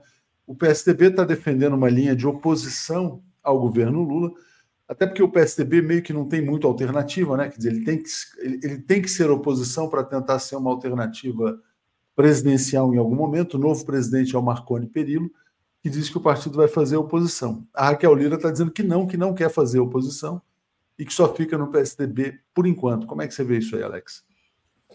Não, o PSDB, quer dizer, eu acho que não pode confundir. Tudo que é oposição é tudo Bolsonaro, né? Não é toda oposição é Bolsonaro. Tem a oposição do Bolsonaro, tem a posição, oposição do, do PSDB, que não é igual ao do Bolsonaro. Né? E aí, a, o, o, o, problema da, da, da, Raquel, né? o problema da, da Raquel é, é estar num partido que faz oposição e ela é governadora. Né? Nenhum governador interessa é, é, ficar na oposição. É oposição para os deputados, mas para governador não precisa conversa. Precisa uma conversa constante com o governo, depende de verbas do governo, depende de muitas coisas do governo. Né? Então, para Raquel Lira, evidentemente que não interessa ficar na oposição. Né? E tendência dela era, era sair do, do, do, PSDB, né? que se tornou um partido inexpressivo, né? um partido também cujo futuro não é não é muito brilhante, né? para dizer o, o mínimo, né? é um partido né? está ficando um partido pequeno, né? um partido pequeno e que não interessa ao governador, e ela tem uma disputa ali com, com João Campos, né? O João Campos deve ser o candidato ao governo em 26, e então ela está, evidentemente, já pensando em 2026 e pensando que vai ser duro enfrentar o João Campos apoiado pelo Lula, mas é uma questão regional, né? Isso aí é uma questão regional importante, claro, Pernambuco é um estado importantíssimo mas é uma questão regional. Né? Exatamente. Paulo, e é possível que ela vá para o PSD, que é o partido do Kassab, né, que é aquele partido que abriga todo mundo. O cara pode ser de direita e estar tá com o Kassab, pode estar com o Lula e estar tá com o Kassab, mas o PSDB está passando por esse drama existencial, pode perder uma importante governadora. Diga lá. Olha, a minha, a minha impressão, e, eu, eu, e por coincidência, eu tive uma conversa muito à vontade com um quadro do PSDB recente, uma conversa franca, não entrevista, aquelas conversas assim que de vez em quando a gente tem a oportunidade de ter. E o que você vê é o seguinte: eles continuam sendo esse, esse pessoal, hoje não dá nem para falar que todos pensam da mesma maneira, mas eles são, continuam adversários políticos do governo Lula, continuam adversários políticos do Lula. Agora, eles não têm um rumo, porque eles não têm força própria, não têm uma candidatura própria, estão querendo arrumar a casa, estão querendo acertar várias contas do passado, para saber para onde eles vão, com quem eles vão se mexer. O que a governadora de, de Pernambuco está fazendo é, é ela, ela, tem rescaldo de uma guerra que já acabou. A guerra que o PSDB tinha generais. E o PSDB, assim, você pensa os generais do PSDB, assim, estão doentes, estão calados, é, vamos dizer assim, não tem, não tem política é futuro. Que futuro eles podem oferecer? Talvez a governadora possa oferecer algum futuro até acabar o seu mandato. Mas assim, é uma situação muito diferente, muito. O lugar que o PSDB ocupava era muito, era muito específico. Uh, enfim, ao mesmo tempo, eles poderiam uh, assim, se aproximar do Partido dos Trabalhadores, do Lula, mas também não tem muito interesse. Ou seja, eu acho assim que o PSDB é uma coisa que está definhando, né? E assim, a, a, a, a governadora de Pernambuco, que é, talvez seja um dos seus grandes troféus, né? Talvez seja assim teve que fazer uma escolha porque ela não vai ter muito, muito aonde se apoiar, a menos que ela vire ela referência, não sei o que ela acha, mas enfim. É, o triste fim do PSDB, exatamente. Deixa eu ler os comentários aqui, vamos falar rapidinho. É, deixa eu passar por eles aqui, só um segundinho. Vamos lá. Obrigado ao Aníbal Fontoura, ao Hernandes Leite. Fala, espero o nome de algum advogado ser envolvido no golpe. Tudo não aconteceria sem apoio jurídico. Não, todo mundo sabe que o Ives Gandra é um dos autores daquela minuta lá, né? Miriam Pereira Ramos está dizendo: não é só o Bolsonaro que tem que ser preso imediatamente, também o Malafaia, mala cheia. Ambos agridem a ordem pública. E Nato fala: essa tese da perseguição, nesse caso, não tem capacidade de prosperar, visto que a base eleitoral dele estava engajada no golpe. Eles queriam o golpe. Daiane, o presidente Lula já chegou ao Egito, né? então ele vai lá para tratar de vários acordos, aproximar Brasil, África.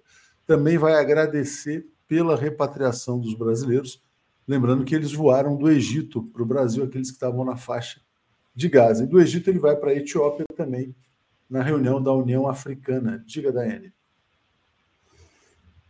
Uma viagem importante, é, que pode para muitos parecer pouco, né? Ali, Egito, né? Que, que o Egito tem peso? E nesse momento tem um peso importante aí na questão Palestina, né? E, e, esse é um dos assuntos que o presidente Lula vai abordar. Primeiro, agradecendo a colaboração feita pelo Egito para a repatriação dos brasileiros, é, que foi fundamental, e também dentro do cenário atual que se encontra é, o povo palestino diante da escalada é, de ocupação e genocídio por parte do, governo israelense.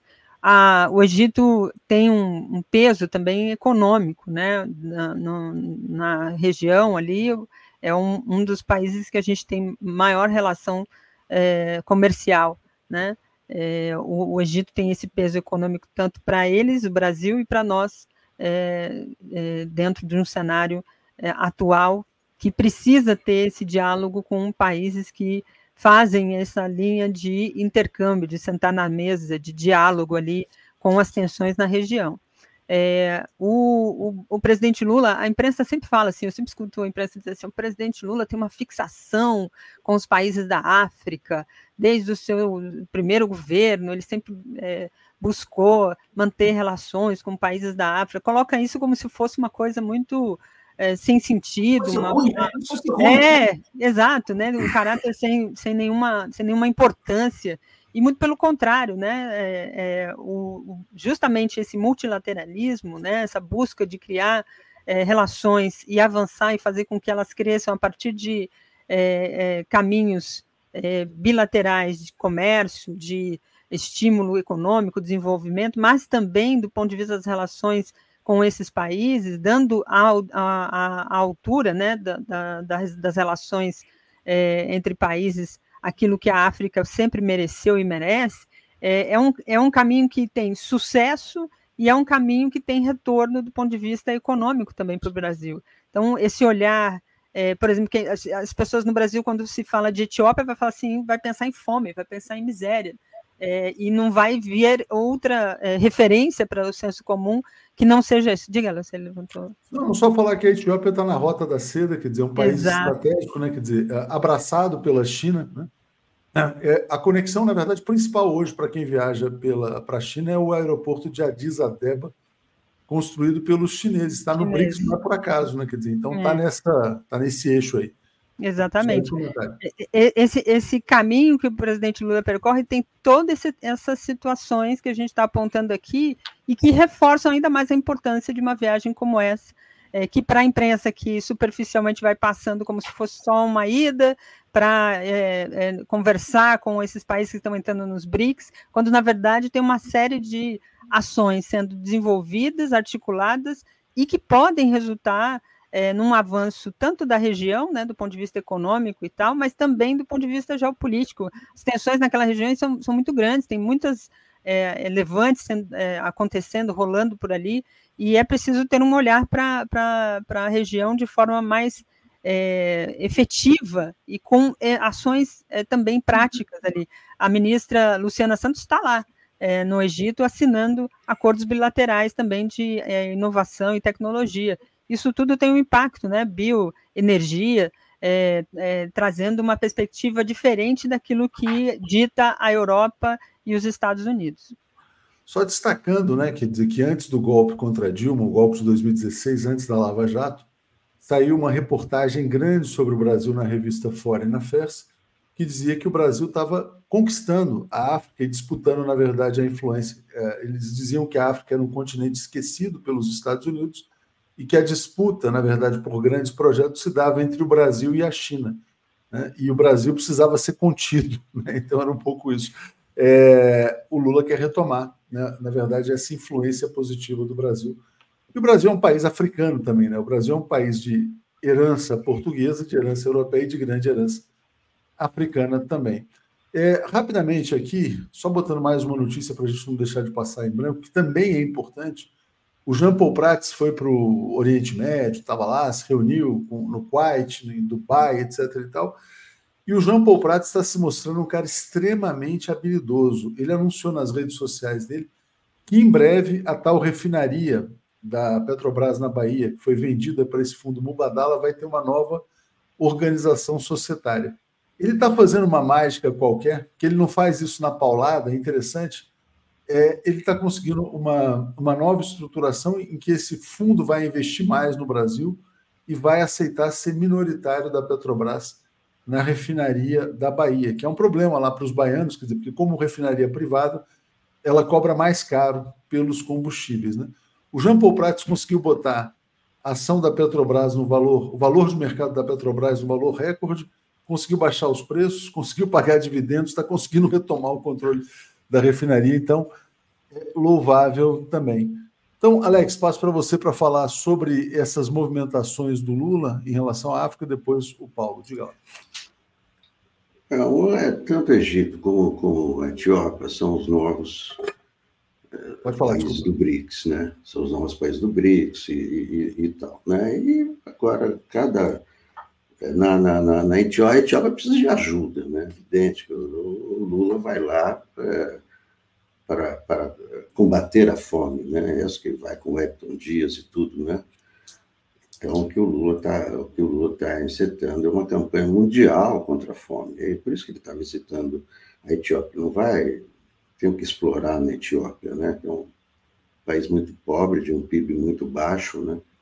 O PIB do Egito é um terço do PIB brasileiro, já é, mas a, a questão no Egito não diz respeito à fome, o, o, Egito é uma ditadura militar, né? Tudo que nós não, não queríamos no Brasil, né? O mandato do general Sisi, que derrubou o primeiro presidente eleito do Egito em 2014, né? Ali é censura à imprensa, repressão, tudo que a gente não queria, tudo que Bolsonaro, né, ia implementar no Brasil, esse que é o Egito. Mas é evidente que o Lula não tem nada a ver com isso, não vai se intrometer nos assuntos domésticos do Egito, né? ele está ali com uma, uma eh, missão política, né? coisa de Gaza e tudo, mas na, na, Etiópia, eu acho que a Etiópia é o grande, né, o grande ponto dessa viagem, porque é, é o lançamento de uma campanha mundial contra a fome, né, que é realmente. É, é, na verdade, a Etiópia é sede da União Africana, né? E Também, claro, vai ter a grande reunião, evidente. Ah, e aqui, olha, só interessante mostrar que a Etiópia, a partir do momento em que passa a ser destacada como uma base desse projeto das novas rotas da seda, ela dispara economicamente. Então, ela sai de um PIB de 30 bilhões de dólares para 120 bilhões, que é o PIB desse ano, da Etiópia, projetado para chegar em 297 bilhões até 2028. O país está recebendo grandes investimentos chineses também. Então, tem uma grande transformação. Diga, Paulo, a importância dessa aproximação com a África. Diga lá. Olha, ah, é fundamental. Ah, a África hoje ela é assim um dos continentes do futuro, se não for o continente, continente do futuro. Ela realmente tem muito para ser visto, muito para ser produzido, muitas parcerias a serem realizadas. E o Brasil tem, tem assim, vantagens importantes. É um país que tem um convívio com a população de origem africana muito importante, muito grande, e que tem assim uma boa imagem, por tudo que é, todas as referências que nós temos, o Brasil tem uma boa imagem dos países africanos o que é excelente, o que é politicamente interessante e que realmente ajuda a abrir portas nesses países. Não é, não é assim, né? mas uh, ajuda a abrir portas, eu acho importante. Eu acho que o, Brasil, a, a, diplomacia brasileira não é uma coisa que iniciou com o governo Lula, uma coisa que já teve inícios em outros momentos, tem uma história no Itamaraty de procurar locais, procurar uma política externa independente, não deixar de, de, levar em conta os países, as diferenças entre os países, as, as possibilidades que o Brasil pode oferecer e as, as, oportunidades que esse país pode oferecer para o Brasil. E a África é um país, é, é, é, uma, é uma região onde seus países, eh, eu acho que tem, tem, tem, tem, tem, alguma, tem uma combinação com o Brasil que não tem a arrogância dos países desenvolvidos, não tem a não tem postura imperial, tem, e, e, e pode estabelecer, sim, eu acho, conexões e, e, e, e, acordos que vão ser proveitosos do ponto de vista deles. Nós temos exportações a fazer, coisas a fazer, e também podem ser proveitosos que eles podem oferecer ao Brasil. Eu acho, assim, a, a, essa aproximação da África, África com a África de quem enxerga o mundo, não por hoje, mas por 10 anos e 20 anos. É isso aí, obrigação brasileira. É, Maria Celina está dizendo: Léo, ainda tem brasileiros em Rafah implorando por resgate com esposa e filhos no Brasil. Israel separou famílias e o, o, Lula certamente vai se engajar nessa repatriação. Né? É, Lucas está dizendo, gasolina mais seis reais, Jean super habilidoso. Bom, na verdade, olha só, depende também do que, que era, né? A gasolina chegou a quase 10 reais no governo Bolsonaro. Então, ele tá, ele colocou em prática uma nova política de preço, ele continuou pagando dividendos não naquela proporção, e ele está fazendo uma transição suave e está recuperando o controle da refinaria, pelo menos é isso que está anunciado. Né? Petrobras bateu recorde de valor de mercado, obviamente ela não tem que ser medida só por isso, mas a inflação brasileira caiu também em função de um controle maior dos preços dos combustíveis. Né? É, o André Gomes pergunta aqui, uh, Natália, ele já tinha feito essa pergunta, não soube responder. O que o legislativo fará em relação ao deputado Felipe Barros, do PL, que estava na reunião golpista? O Felipe Barros é um deputado do PL do Paraná, que estava lá também, é, acho que é do Paraná, se eu não me engano, sempre muito radical, de extrema direita tal. O que, que ele fazia nessa reunião? Não sei se você chegou a ver já, se tem alguma resposta para isso. É, o, o, Congresso não tem feito muita coisa, né? Se a gente pegar aqui os casos mais estridentes, né? É, o caso da Zambelli, o caso do. O, o, máximo que chegou foi o Daniel Silveira, porque a ação partiu é, do próprio judiciário. Se depender do próprio Congresso, isso não acontece.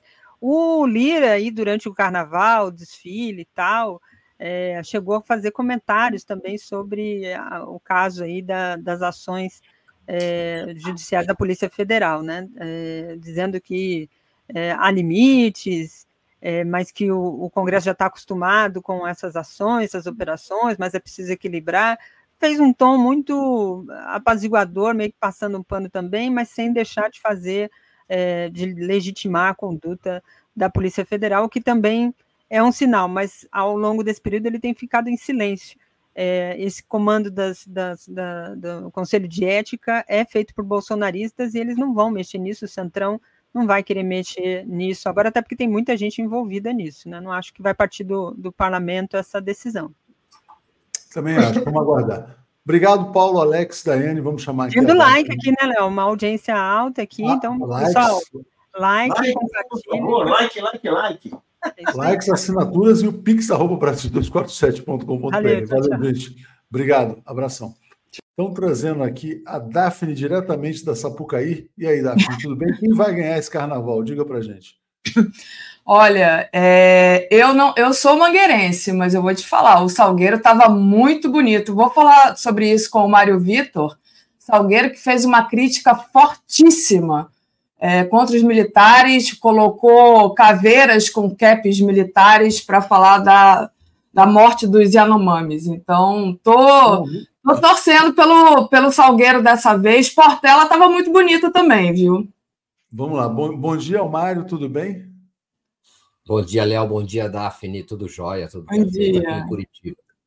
Não, interessante porque você lembrar essa questão do Salgueiro que eu não sabia, porque está havendo uma. Eu até queria ter trazido esse tema antes aqui sobre São Paulo, uma pressão muito grande para que a escola de samba vai vai seja punida, porque fez uma retratou policiais de uma maneira supostamente agressiva.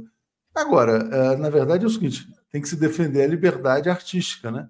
O artista ele tem direito de retratar, por exemplo, a polícia como ela é vista nas comunidades mais pobres é totalmente assim. Você vai agora punir uma escola de samba por, porque fez uma determinada expressão né, cultural, enfim. E cadê né, os defensores da liberdade de expressão, Léo e Mário Vitor?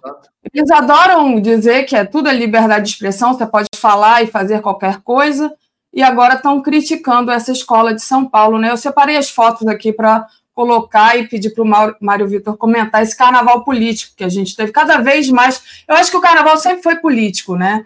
Mas aqui no Rio, nos bloquinhos e tudo, as fantasias, gente, eu imagino em Olinda, que o povo é super criativo.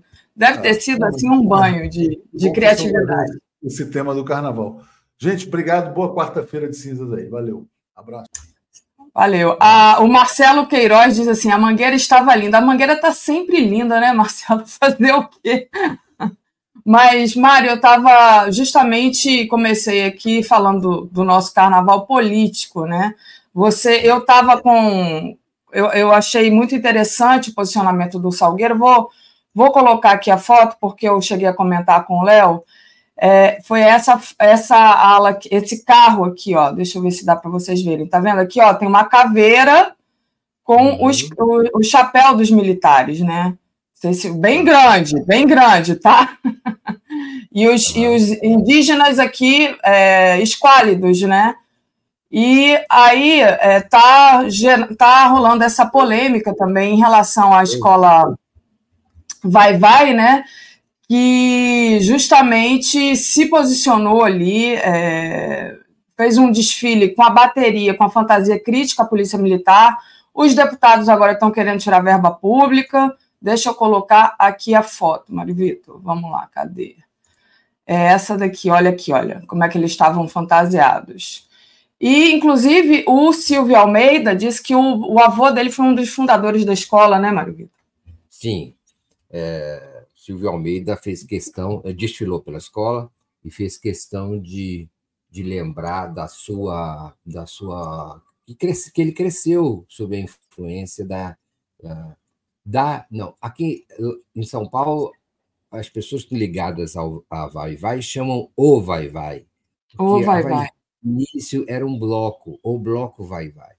Depois ah, ela virou uma escola de samba e aí há muita gente que ainda a, a a trata como o vai-vai, as pessoas mais de dentro da escola, que fica ali na região do Bexiga, que é uma escola muito negra, muito ligada à comunidade negra é, de São Paulo, ali no Bexiga, que é essa região que fica perto do centro, perto da Paulista, é, perto das zonas caras, mas numa área muito, como se pode dizer, numa área muito mista é, e principalmente muito tradicional, onde há muitos cortiços, havia principalmente os, uh, os uh, rejeitados pela sociedade sempre foram buscaram abrigo no Bexiga na, e, e, ali surgiu o Vai Vai ou a Vai Vai, é, que é a escola com mais títulos no, no, no, nos campeonatos de escola de samba, nos torneios de escola de samba de São Paulo. Então, essa escola super tradicional e, ao mesmo tempo, com essa carga negra e é, dos, vamos dizer, dos povos, dos excluídos. Né? Ali supõe-se que havia no Bexiga também um quilombo e, e, e era uma, uma, área de alagados, né, que foi sendo aterrada. Então também havia um rio com, seu, com as suas margens, agora esse rio está encoberto, e havia também, como o nome diz, é? Ah, surtos de, é, é, de, uma epidemia, acho que febre amarela, é, causadas por, é, por essa situação é, de saneamento inexistente na região. Ah, então, daí veio o nome do bairro Bexiga. Ah, então, e a Vai Vai está tá ligada a tudo isso, essa tradição. Bom, ontem o desfile foi, é, é, é, neste fim de semana, o desfile foi isso, né? um desfile forte de críticas à PM, ah, especialmente ligadas, eh, Daphne, ao massacre do Carandiru, não é? de 1992, onde houve 111 mortos pela durante a invasão do presídio pela polícia militar. Chocou uh, essa crítica que é feita uh, especificamente numa alusão a um grande disco uh, do hip hop de São Paulo, dos, dos racionais MCs, certo? Que participaram do desfile, e o desfile todo era uma homenagem ao hip hop e ao rap de São Paulo como luta social. Então, isso gerou não é, essa crítica à PM, essa alusão à PM, como o Léo disse, né, resultado de uma liberdade artística indispensável para os desfiles de escola de samba, tanto no Rio, como em São Paulo, como em qualquer lugar, não é, foi recebida com todo tipo de manipulação por parte é, dos suspeitos de sempre, né, como os delegados de polícia, os sindicatos de policiais, e esse tipo de coisa, quer dizer, é, defendendo a repressão não é? e, e reivindicando, demandando das autoridades que as verbas eventualmente concedidas à Vai Vai sejam suspensas, né? É, para dizer o mínimo, né? quer dizer, que haja uma espécie de censura. Gente, foi o Mário. Governo. Desculpa, Mário, falhou um pouquinho. Mas é porque quando eu mexo aqui no compartilhamento, eu acho que puxa um pouco mais de internet. Eu vou, vou parar de compartilhar foto, mas diga. Você estava falando. Mano Brown dos Racionais MCs Isso. durante o desfile da, da escola, não é? Não sei se você está me ouvindo, me confirme se estiver ouvindo, por Sim. favor. Perfeitamente agora. Pode, pode continuar falando. E esse disco é, tem essa alusão, ele se chama Sobrevivendo no Inferno, não é? É, então, que era o Carandiru, que era essa, essa, esse disco de, é, dos Racionais, fez enorme sucesso, um dos maiores sucessos, um dos discos mais reverenciados é, da música nacional é, desde então. É, então, esse, o desfile também fazia alusão a, essa, a, esse, a esse tema do sobrevivendo no inferno. Bom, o fato é que é o seguinte, então, as críticas geraram o início absoluto, Daphne, total, in, é, integral uh, do, do, da campanha eleitoral né, em São Paulo, porque também Guilherme Boulos esteve presente nesse desfile da, do, do Vai Vai, é, com além do ministro Silvio Almeida, e então a cidade, ou a, a mídia se, se, se dividiu, não, a mídia se posicionou em relação a esse caso, não é? A entrada, digamos assim, é quem do lado da, do Vai Vai, Boulos, Silvio Almeida e, e a esquerda, e do lado dos policiais, todos os oportunistas de direita, não é? Todos os fascismos, é, do lado da crítica é, a Vai Vai, do lado da crítica, da supressão dos direitos, do direito de expressão artístico e da crítica ao massacre do Carandiru, na mesma ocasião, agora, em que nós presenciamos um outro massacre, que é o massacre da Operação Escudo da Polícia Militar de São Paulo, na Baixada Santista, é uma operação evidentemente é, é, contrária e que desrespeita qualquer política de direitos humanos e de, é, é enfim, de, de, uso de critérios no, na utilização de força uh, nas ações policiais. Então, a PM já, em represália ao, à morte de um soldado, o soldado Cosmo, que investigava questões ligadas ao tráfico de drogas numa comunidade, e foi assassinado, e isso tem que ser criticado, é óbvio, não é? Claro, precisa ser investigado. Já matou, a PM já matou 19 pessoas em comunidades é, nos últimos tempos, com é, é, a, o beneplácito, o apoio, a tolerância das mais altas autoridades do Estado ligadas ao, ao governador, ao chefe dessa, é, dessa operação, que é o Tarcísio de Freitas. Então, você tem essa situação, Daphne, em que, de um lado, é, críticas à PM, é, a, apoio à Vai Vai, apoio à, temática negra da Vai Vai, não é, que era maior ainda, a temática não era só sobre críticas aos policiais, isso foi apenas uma ala, né? a, a, a escola como um todo eh, desfilou homenageando o rap, o hip hop, a arte negra, é, e, e, isso era apenas uma ala, mas o tema virou é, sobre isso. A cobertura da mídia não tem sido imparcial, ao contrário. Cobertura da mídia a respeito desse assunto tem sido efetivamente de um, é, dar apoio indireto ao massacre social, é, à é, é, higienização a culpabilização dos negros, é, é, essa chamada mídia independente, ela tem participado de um, dessa tipo de patrulha né, é, político-ideológica é, sobre o vai-vai e sobre sua liberdade de manifestação. Ela está longe de Mas... ser neutra. E hora que as coisas se revelam, de que lado vai ficar essa mídia na campanha eleitoral e na política que se pode discutir a respeito da gestão da cidade e da gestão da segurança nas cidades, quem são os culpados, quem são os responsáveis e qual é a estratégia que vai se é, utilizar em relação à, à solução, às propostas para o problema de segurança de São Paulo. Esse, ao que parece, será um dos temas centrais da campanha eleitoral, é inevitável que seja, e já começou através do desfile da Vai Vai. É interessante, né? Porque você fala, a mídia não, não tem sido é, imparcial. É, nunca foi, né, Mário?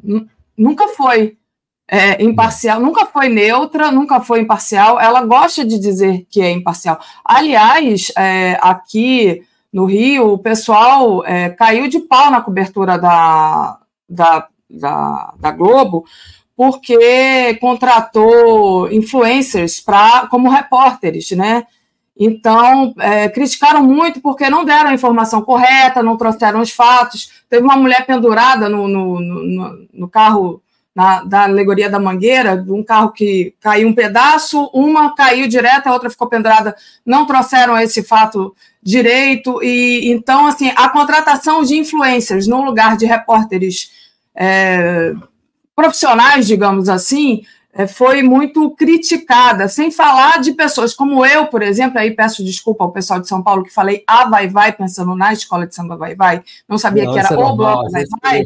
Eu troquei o gênero, tinha gente falando, é, como é que é, a Salgueiro, né? Quando aqui no Rio a gente fala o Salgueiro, ou dizendo que a, a, Alcione foi fundadora da Mangueira. Pelo amor de Deus, gente, a Alcione fundou é. a Mangueira lá no Maranhão, então, assim, é. gente que não entende nada de carnaval, né?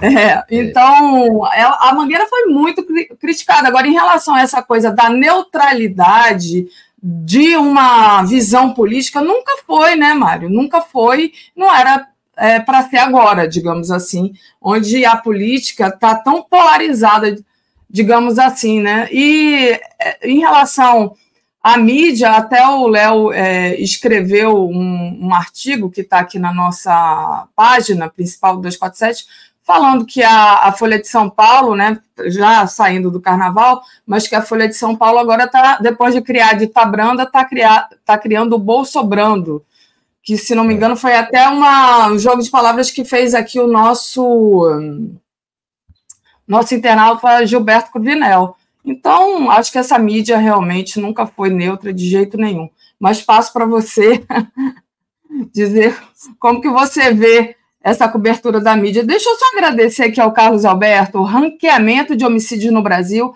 é maquiado no Rio de Janeiro, sabiam?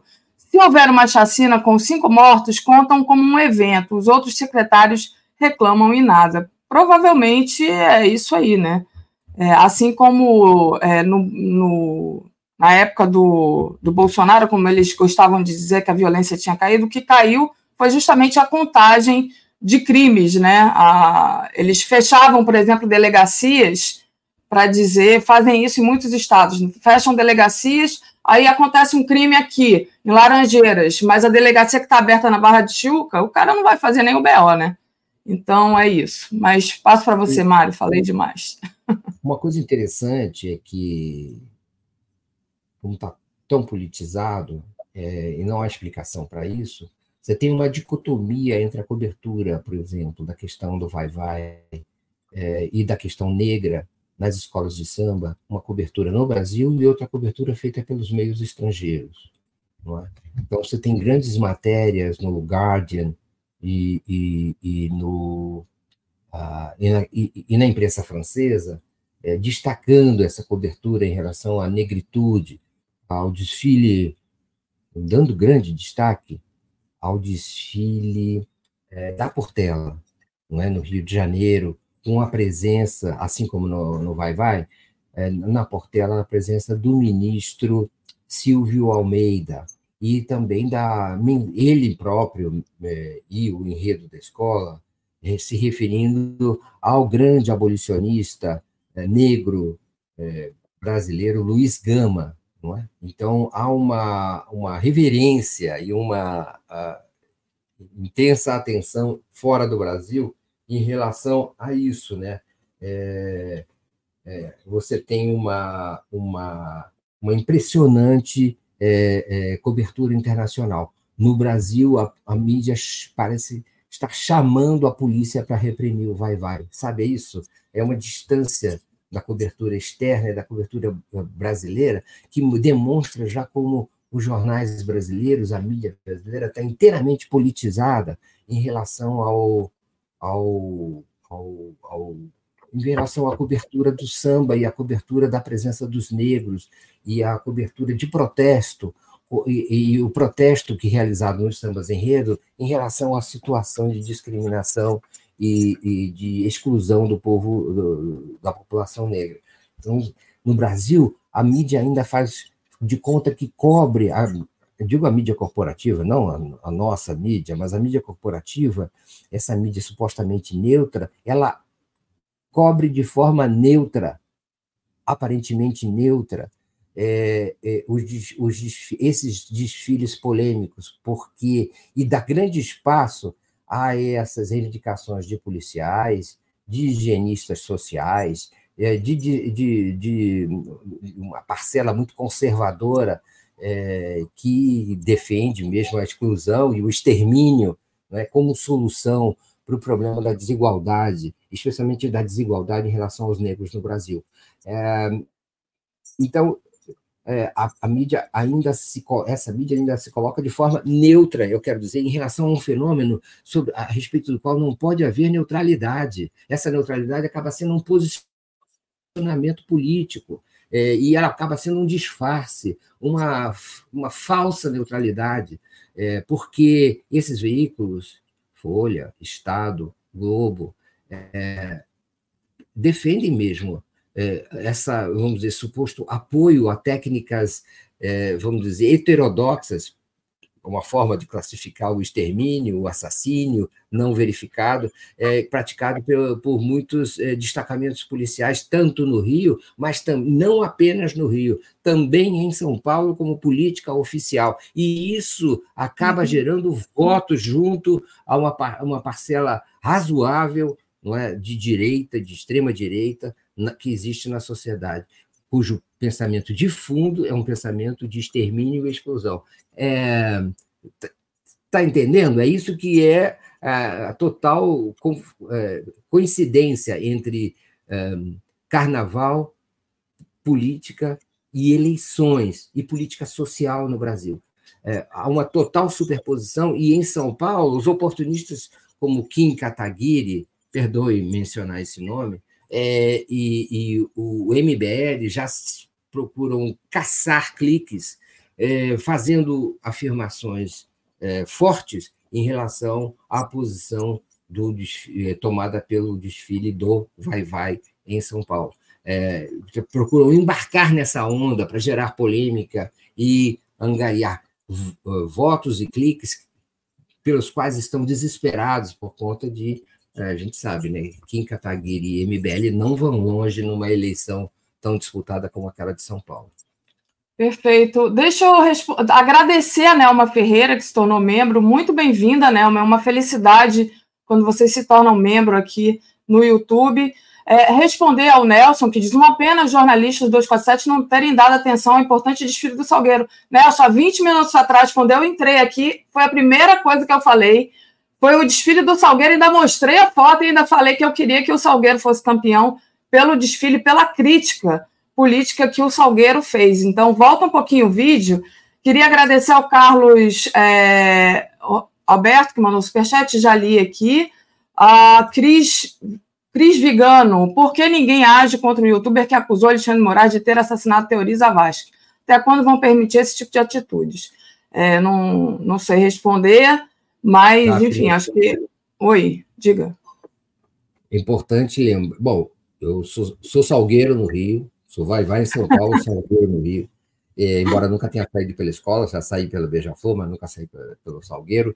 Isso acontece no Rio, não é isso? A gente às vezes sai pela escola para outra escola. Acontece, morei na rua do Salgueiro e adoro a escola. O negócio é o seguinte: precisa prestar atenção no samba do Salgueiro, no desfile do Salgueiro e também o fantástico desfile da mocidade independente de Padre Miguel, que um enredo muito não político, mas também muito, ao mesmo tempo, artístico, é, e, e, que pegou. Ah, mas vamos, vamos ver, vamos ver é, como é que a coisa acontece. Desfile maravilhoso no Rio de Janeiro, muita gente, qualquer, muitas escolas podem ganhar, é muito disputado e, e tem, tem para todo mundo lá. Desculpa, gente, meu som está mais alto, não tem como mexer, já baixei tudo aqui, senão eu fico muda. não tenho, não tenho botão de som, e dizer que foi uma pena que a Beija-Flor é, tenha, enfim, adoro Maceió, mas foi Maceió está afundando e o Lira e o JHC, que é o prefeito de Maceió, estão lá é, comemorando, digamos assim, com o desfile do Salgueiro, é, sem nenhuma pena desse povo que está afundando lá com o desastre e o crime da Braskem. Mas mais tarde eu vou falar disso com a Tereza. Queria te agradecer, Mário Vitor, trazendo aqui o Marcelo, que hoje a gente tem convidado. Obrigada. Bom dia, beijo. Bom tchau, tchau, dia. pessoal. Obrigado. Beijo, valeu. Trazendo aqui Marcelo Auler, o Folião. Bom dia, Marcelo Auler. Bom dia, Daphne. Bom dia, comunidade 247. Lamentavelmente, esse carnaval eu não saí de casa. Fiquei em casa, tá e nem vi o desfile. Eu sei que o Salgueiro fez um belo desfile, eu sei que a Portela fez um belo desfile. Foi lindo. Sei da homenagem que prestaram a minha, minha e sua, nossa amiga Marinette, mãe da Marielle. Sim, Portela, verdade. A Portela prestou, um bloco aqui de, de Vila Isabel prestou, eu vinha falar com ela no sábado, ela desfilou aqui no bloco de Vila Isabel. Agora eu passei o carnaval mais trancado dentro de casa. É, eu então, também saí só um pouquinho aqui no nosso recém-fundado, meu e seu, é, bloco de mesa aqui do Largo do Machado, mas foi só, eu estava com uma, uma bichinha, minha gatinha estava doente, tinha que ficar aqui dando um remedinho para ela. O nosso convidado, Marcelo, já está aqui na sala desde cedo, só que ele está com problema o Nilmário Miranda, que é assessor especial de defesa da democracia, memória e verdade do Ministério dos Direitos Humanos e da Cidadania, está aqui, mas ele está com a câmera fechada. Não sei se é alguma coisa na conexão dele. É, enfim, vamos ver se ele consegue resolver. Não... Nilmário, se você estiver me ouvindo, eu estou lhe vendo, não estou te ve é, lhe vendo com a câmera fechada. Se você puder abrir a câmera, aceitar permitir a câmera para participar aqui. é, tem um botãozinho que às vezes quando você entra permite é, o dispositivo acessar a câmera, não sei o quê, alguma coisa assim, você clica nele. Ou então sai e entra novamente. Ele já saiu e entrou algumas vezes, Marcelo, mas realmente eu não estou conseguindo é, trazê-lo, porque com a câmera fechada a gente não consegue trazer. Bom, Nilmário, como você já falou, é uma referência nos direitos humanos no país. Já foi ministro dos Direitos Humanos no governo do Lula. Agora está trabalhando com Silvio Almeida. Ele, é, ele... ele... É Opa! Conseguiu entrar. Salve, Neumário, como vai? Tudo bem? Ei, Marcelo, e Daphne. Bom dia. Bom dia. Uma boa quarta-feira de cinza. Para nós boa. todos. Você continua em Brasília ou em Belo Horizonte? Eu cheguei em Brasília agora cedo. Ah, então tá bom. Bom, tá bom. então, como eu dizia, o Nilmário trabalha no Ministério dos Direitos Humanos, já foi ministro dos Direitos Humanos, tem uma referência histórica com essa questão. E nós viemos aqui para conversar sobre uma situação que ele me chamou a atenção. Ele está muito preocupado com essa campanha que estão tentando passar o pano, anistiar os militares do governo Bolsonaro com esse discurso de que ah, não, os militares não contribuíram para o golpe, foram eles que evitaram o golpe. Como diz o Nilmari, no mínimo, esses militares foram omissos. Então, eu deixo ele explicar a tese dele, que ele, inclusive, traz nomes como exemplos de militares ao longo da história que pagaram caro por não se omitirem, e a gente vai citar alguns desses nomes aqui nessa conversa. Vai lá, Nilmar, é com você a bola agora. Então, Marcelo, então dá. É, a minha preocupação vem do seguinte: que seriam os maiores crimes da ditadura, falharam. Foi o Rio Centro e foi o gasoduto. O gasoduto a explosão do gasoduto é, é pensada, assim, articulada pelo Bournier, aquele brigadeiro que matou o Stuart Angel de forma brutal. Ele iria estourar o gasoduto, milhares de pessoas morreriam, mas felizmente a pessoa, um dos operadores que ele contava, que era o Sérgio Macaco, que era do Parazar, um piloto de helicóptero salvamento, da, da, imagina, ia, ia, ia participar de um terrorista mandado por seu é, maior, digamos, sua maior autoridade. Ele recusou, denunciou, só ele foi punido. O, o, que, o que imaginou, quis, quis fazer o terrorismo, só foi impedido pelo heroísmo do Sérgio Macaco, absolutamente ileso. E o Sérgio Macaco teve que pagar, só posteriormente ele foi reabilitado. Olha que coisa. Se, no Rio Centro, a situação foi grave também, porque Rio Centro, quem estava lá para explodir uma bomba no palco, aqueles artistas mais conhecidos que, que estavam ali poderiam ter morrido naquele momento e mais duas bombas, uma casa de força e uma terceira, eles tinham dispensado policiamento e iam fechar as portas, iam fechar as portas, iriam morrer milhares de pessoas. Por que, que falhou? Aí, no caso, como diria minha mãe, providência divina. O Puma, o carro Puma que estava com o Sargento Rosário, o capitão Wilson Machado, né? Estacionou debaixo de uma alta tensão, de um fio de alta tensão, que acionou o dispositivo da bomba e explodiu no colo do sargento Rosário, que era um especialista em explosivos, já fazia ações terroristas contra, eles eram do exército, eram do civil do ICOT, e eles faziam atentados em banca de jornal, jornais, etc., para sabotar a abertura. E eles já tinham preparado tudo ali, pois é, picharam a vizinhança toda com o nome VPR, Vanguarda Popular Revolucionária, não existia mais. Então, é, explodiu no colo do Rosário, ele morreu na hora. E o Wilson Machado, ele saiu com as vísceras na mão. Saiu com as vísceras, assim, para... Foi socorrido é, pelos seus sequazes, estavam lá os chefes do, do é, o Coronel Fred Perdigão, que era uma pessoa lá da Casa da Morte, todos, tudo que tem de assassinatos brutais e desaparecimento de pessoas, estava o prédio Perdigão, ele estava lá, Zé Brandt estava lá, todos eles, Paulo Malhães estava lá, né? O atentado falhou, porque a primeira bomba explodiu no colo.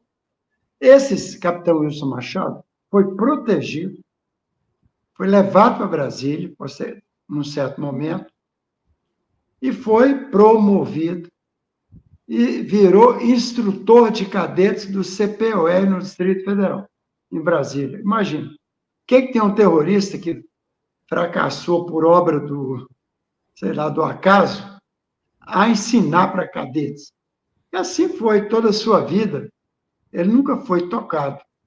Nem o brigadeiro Bonito gasoduto, nem Wilson Machado, seus chefes. Fred Perdigão, os que bolaram, os que imaginaram o Newton Cerqueiro, os que, os que prepararam. Você vê, existe uma tradição de não admitir punição para pessoas, mesmo é, autores de, de, de, atentados que não aconteceram por acaso. No caso do gasoduto, pelo Sérgio Macaco, pelo seu heroísmo, e o, no caso do, por um acidente. Não foi uma coisa acidental no caso do Rio Centro. Mesmo assim, eles promovem, continuam, são promovidos. E no caso do Wilson Machado, o espantoso ele virar instrutor de cadetes. O que, é que uma pessoa que quer matar milhares de pessoas tem que ensinar para alguém? Né? Mas você vê que ali não tem limite, não tem razoabilidade a proteção das pessoas. Eu, quando eu vi, no começo da discussão, no jornal Folha de São Paulo, é, ouvindo juristas, pode processar alguém por um, um, um golpe que não, consumou? Ou seja, é como? Pode processar o, o Burnier porque o gasoduto não explodiu? pode processar o Wilson Machado e seus sequazes, aqueles fascínoras, Prédio Perdigão, Paulo Marians, etc. Todo mundo dói do Rio de Janeiro. Pode processar se a bomba não explodiu, porque por um acidente que ia matar milhares de pessoas.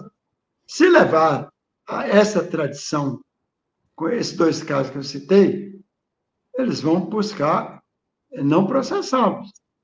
Né? Esses que você participar da, da preparação do golpe. O Mourão ensaiou isso.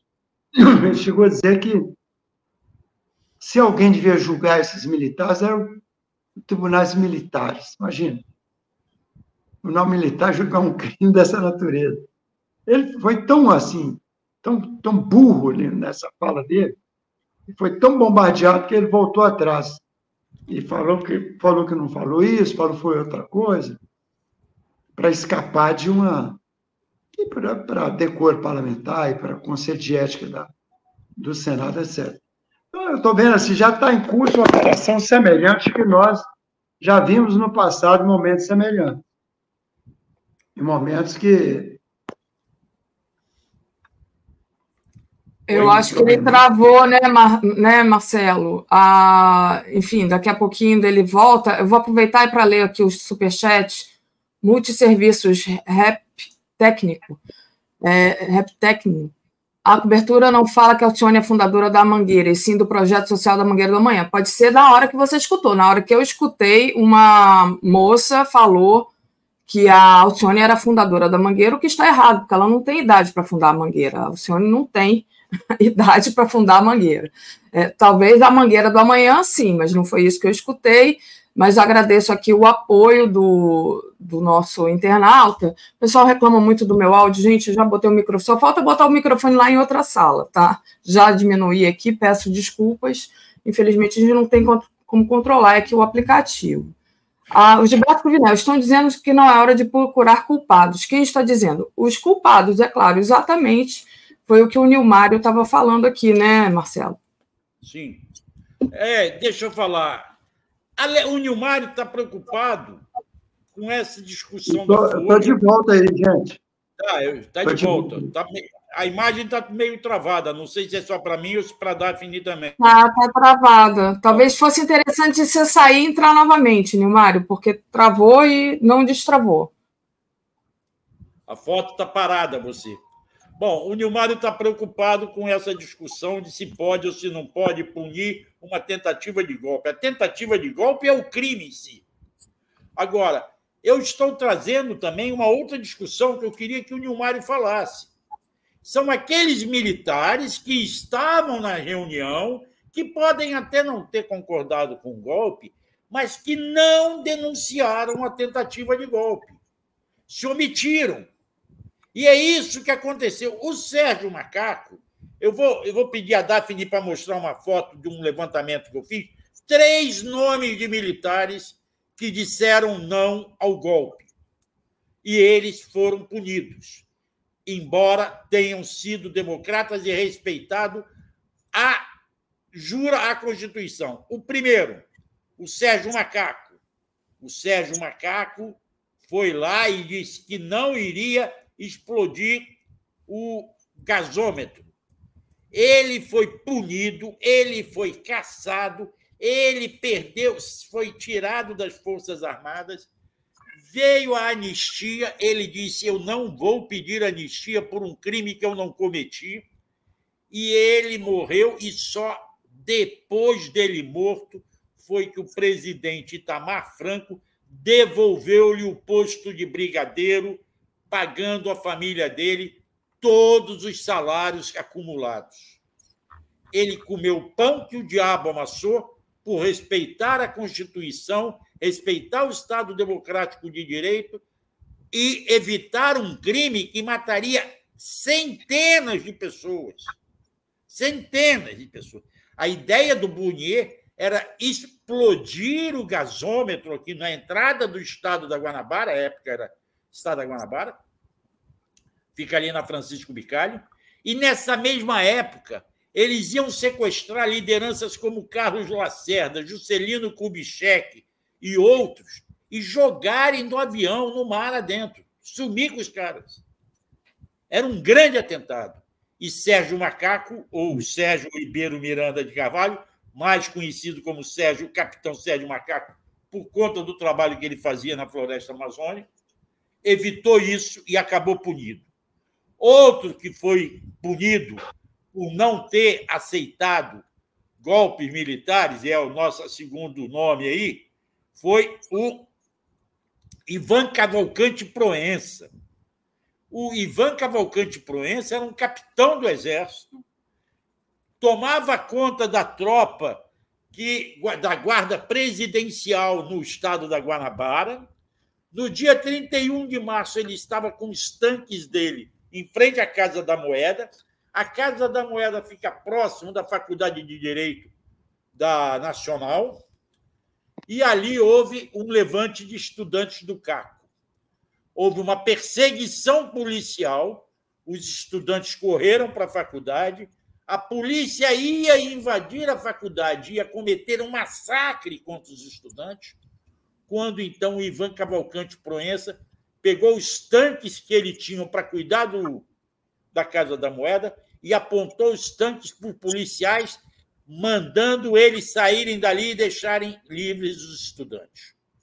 Por conta disso, ele foi punido, ele foi caçado, ele perdeu os direitos políticos dele, ele virou professor, ele foi perseguido como professor, ele virou jornalista, ele era da BI, ele foi perseguido, até a ABI foi perseguida por causa dele, e demorou ao professor Ivan ser anistiado. E, por último, eu vou. Tem, tem outros exemplos, mas vou só para simplificar, trazer o Rui Moreira Lima. Rui Barbosa Moreira Lima. Ele era da Segunda Guerra Mundial. Ele se recusou a apoiar o golpe de 64. Por conta disso, ele foi caçado, ele foi preso junto com o filho dele. Oi. Por conta disso. Então, na verdade, nós estamos vendo, achar, ah, não, os militares não quiseram dar o golpe. Não, não quiseram dar o golpe, mas também se omitiram, não denunciaram, estão calados. E eu queria ouvir o Nilmário sobre isso. Então, nós estamos vivendo a iminência dos 60 anos do golpe. E nós queríamos que, nessa reflexão sobre 60 anos, a gente desse uns passos frente. Por exemplo, depois de 45 anos, Inês Etienne Romero, libertada pela anistia, que denunciou centro da Casa da Morte, ela está sendo desapropriada. E vai virar um memorial. 45 Isso é objeto de décadas de luta com gente que queria que virasse um memorial. Só agora está virando. É muito possível, quase, está sendo encaminhado também, a desapropriação da usina Cambaíba, que era uma usina de um vice-governador da Guanabara, Emílio Ribeiro, um cara de extrema direita, e ele cedeu os fornos da usina de açúcar em Campo de casa, e pelo menos 12, pelo menos 12 militantes foram incinerados lá. Quatro deles no Bota Barões Mesquita, do iPod, e oito na Casa da Morte de Petrópolis. Seus nomes estão todos divulgados, etc. Então, está sendo encaminhado a exemplo da Casa da Morte. É o momento também de a gente fazer coisas que nunca foram feitas. Uma delas é não admitir esse tipo de, de discussão se um militar da ativa pode ou não pode responder pelos seus crimes. No caso, é o próprio STF que está tá controlando o inquérito. Por é, a abolição violenta do Estado de Direito, do Estado Democrático de Direito. Isso nunca aconteceu, né? O Marcelo sabe disso, Dalton também sabe disso. É a primeira vez. Mas o importante, nessa primeira vez, não ter essa tradição de impunidade não permitir que isso aconteça. Todos é, Nilmário, deixa eu te interromper aqui. O seu som está ruim, está tra tá travando muito. O Gilberto pergunta o que é que vai virar o memorial. É a usina de Cambaíba, não é isso? Não, os dois. A Casa da Morte em Petrópolis. A Casa da Morte. Está sendo, tomba está sendo desapropriada e vai virar o um memorial. E também estão desapropriando, estudando a desapropriação da usina Cambaíba aonde, segundo o delegado Cláudio Guerra, foram queimados os corpos daqueles é, é, esquerdistas presos, daqueles militantes de esquerda que foram presos e levados para a Casa da Morte e ali assassinados sob tortura. A Casa Sim. da Morte, que, como o Nilmário lembrou, só foi denunciado por conta da Inês Etienne, que sobreviveu e guardou e conseguiu identificar aquela casa em Petrópolis. Eu, eu vou pedir para vocês é, é, começarem a fazer o um encerramento. Já estou com o Pedro aqui, para a gente dar seguimento. Nilmário. Então, aqui, como o relato do Cláudio Guerra foi, foi do DOPS do Espírito Santo, depois foi do grupo de acelerados de do Exército, que fez e aconteceu. Os atentados contra jornais, jornalistas, e que participaram do Rio Centro. Isso foi validado por quê? Porque em junho de 2022, o Cláudio Guerra foi condenado pela Justiça Federal por ocultação de restos de cadáveres. Ou seja, a Justiça considerou vaga a delação dele, publicada pelo Marcelo Neto e Rogério Medeiros, nesse livro citado pelo Marcelo, que, né, o livro é um livro, ele fez 2002, já tem 12, 12 anos, está vendo? Que a notícia está aí. Foi validada pela condenação. A coisa mais difícil do livro é condenar alguém pelo desaparecimento de pessoas. Desaparecimento é ocultado. Qualquer evidência do crime. E a justiça considerou que o relato verossímil tal ponto que condenou o Cláudio a sete anos de prisão. Então, é, aquele relato é válido, é verdadeiro. Por isso que nós queremos desapropriar o que sobrou da usina, do forno que incineraram pessoas, e, e ali virar um memorial. E lá também, no terreno da tem um assentamento do MST, que virou uma espécie de guardião naquela fazenda, fazenda que é lugar sinistro. Então, nós vamos lá, daqui uns dias, o ministro Paulo ministro Silvio Almeida, anunciar a desapropriação, fortalecimento memorial, E vai ser feito tanto no caso da Casa da Morte Cultural, como do Campo Goitacado, pela Universidade Federal Fluminense, que tem preparo, quadros, para dirigir esse memorial, é, com política do Estado. Sim, fala. Olha, Mário, tá nós, muito... nós, vamos, nós, vamos, precisar encerrar, porque vai entrar o Pedro lá de Nova York. Sim. E eu vou lhe convidar para voltar à TV 247 para a gente falar dos programação dos 60 anos do golpe militar que vocês estão organizando, inclusive com a volta da democracia a Juiz de Fora. 64 Isso. houve um golpe militar que saiu Isso de Juiz de Fora para o Rio de Janeiro. Esse ano, nos 60 anos, vai se fazer a, o caminho inverso. A democracia vai voltar a Juiz de Fora saindo do Rio de Janeiro.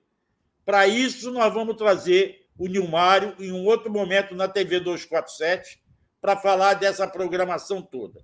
Infelizmente, agora nós vamos ter que dar. Nós queríamos até falar sobre o Memorial dos Mortos, mas não vai dar tempo de falar sobre isso. Vamos deixar para um segundo momento.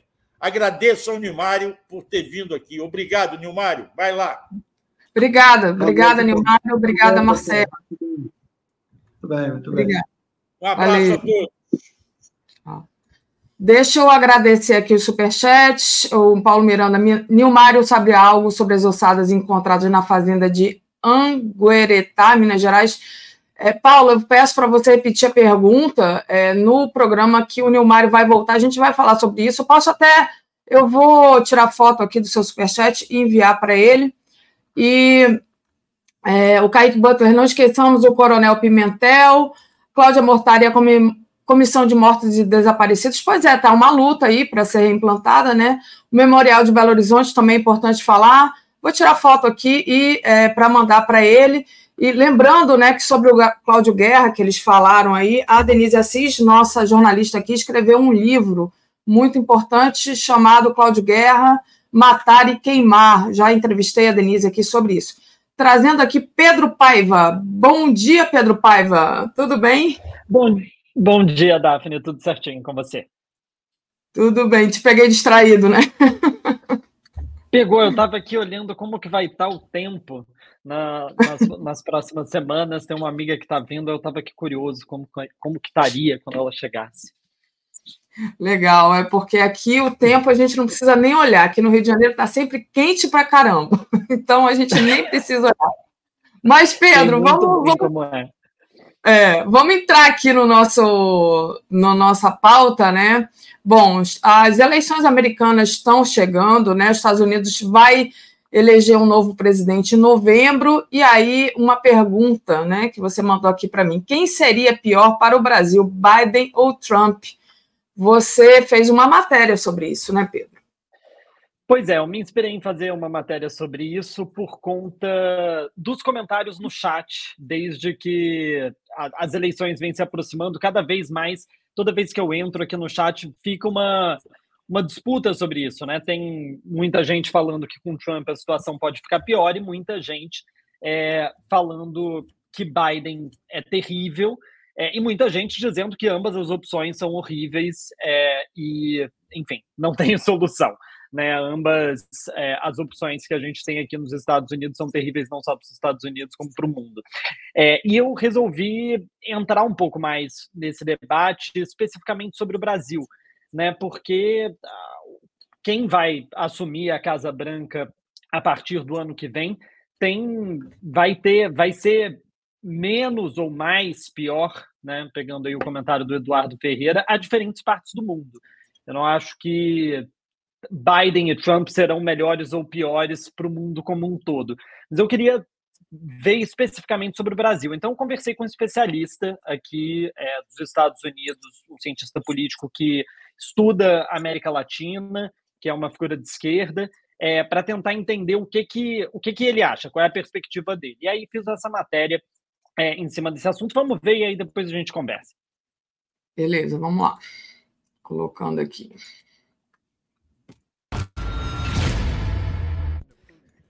A A eleição presidencial de novembro nos Estados Unidos, apesar do descontentamento geral da população, muito provavelmente será um segundo round entre Joe Biden e Donald Trump, uma disputa que pode mudar os rumos do país e do mundo. O Brasil, claro, não está de fora. A mudança de poder aqui nos Estados Unidos pode influenciar de forma profunda a relação entre os dois países e a própria estabilidade política brasileira. Apoiadores de Bolsonaro admiram e torcem por Donald Trump, mas o oposto, o apoio da esquerda a Biden, é um pouco mais complicado. E isso não é sem motivo. Os Estados Unidos têm um histórico de interferência no Brasil e na América Latina como um todo, sendo um dos episódios mais recentes a espionagem da NSA contra a ex-presidente Dilma e fortes evidências de conspiração do governo americano com a Lava Jato, ambos ocorridos durante a presidência de Barack Obama, de quem Biden era vice. Brazilian supporters of, of, Lula have reason to be very hesitant uh, about Joe Biden. Os apoiadores de Lula têm motivos de terem pés atrás com Biden. Ele está muito disposto a tomar ações de segurança nacional que muitos na esquerda não gostariam e que no governo Obama aconteceram às custas do Brasil e de outros países. Ainda assim, e visto as descobertas recentes em relação à tentativa de golpe no Brasil, muitos na esquerda começam a questionar: e se Trump fosse o presidente dos Estados Unidos no 8 de janeiro de 2023? Durante as eleições brasileiras, a Casa Branca trabalhou ativamente para alertar os militares brasileiros de que um golpe não seria aceito pelo governo americano. Em novembro, porém, a Casa Branca pode ser outra. E Eduardo Guimarães falou sobre isso no Brasil Agora. Aquele que pode ser o próximo presidente dos Estados Unidos está fechado com a extrema-direita brasileira. O que é que acontece se em novembro o Trump ganhar a eleição? O que, é que vai acontecer? O Bolsonaro quer dar um golpe. Tem um monte de general de pijama e gente da ativa que queria dar golpe e não deu porque os Estados Unidos proibiram. O que é que vai acontecer? Tem que pensar, porque o futuro imediato está aí. Ele vai falar, ah, não quero pensar nisso, porque vai contra a minha ideologia. Então tá bom, vamos esperar 2025, se tanto, e ver o que, que vai acontecer. O governo Biden, na época, falou sobre o apoio ao sistema eleitoral brasileiro como um apoio à democracia.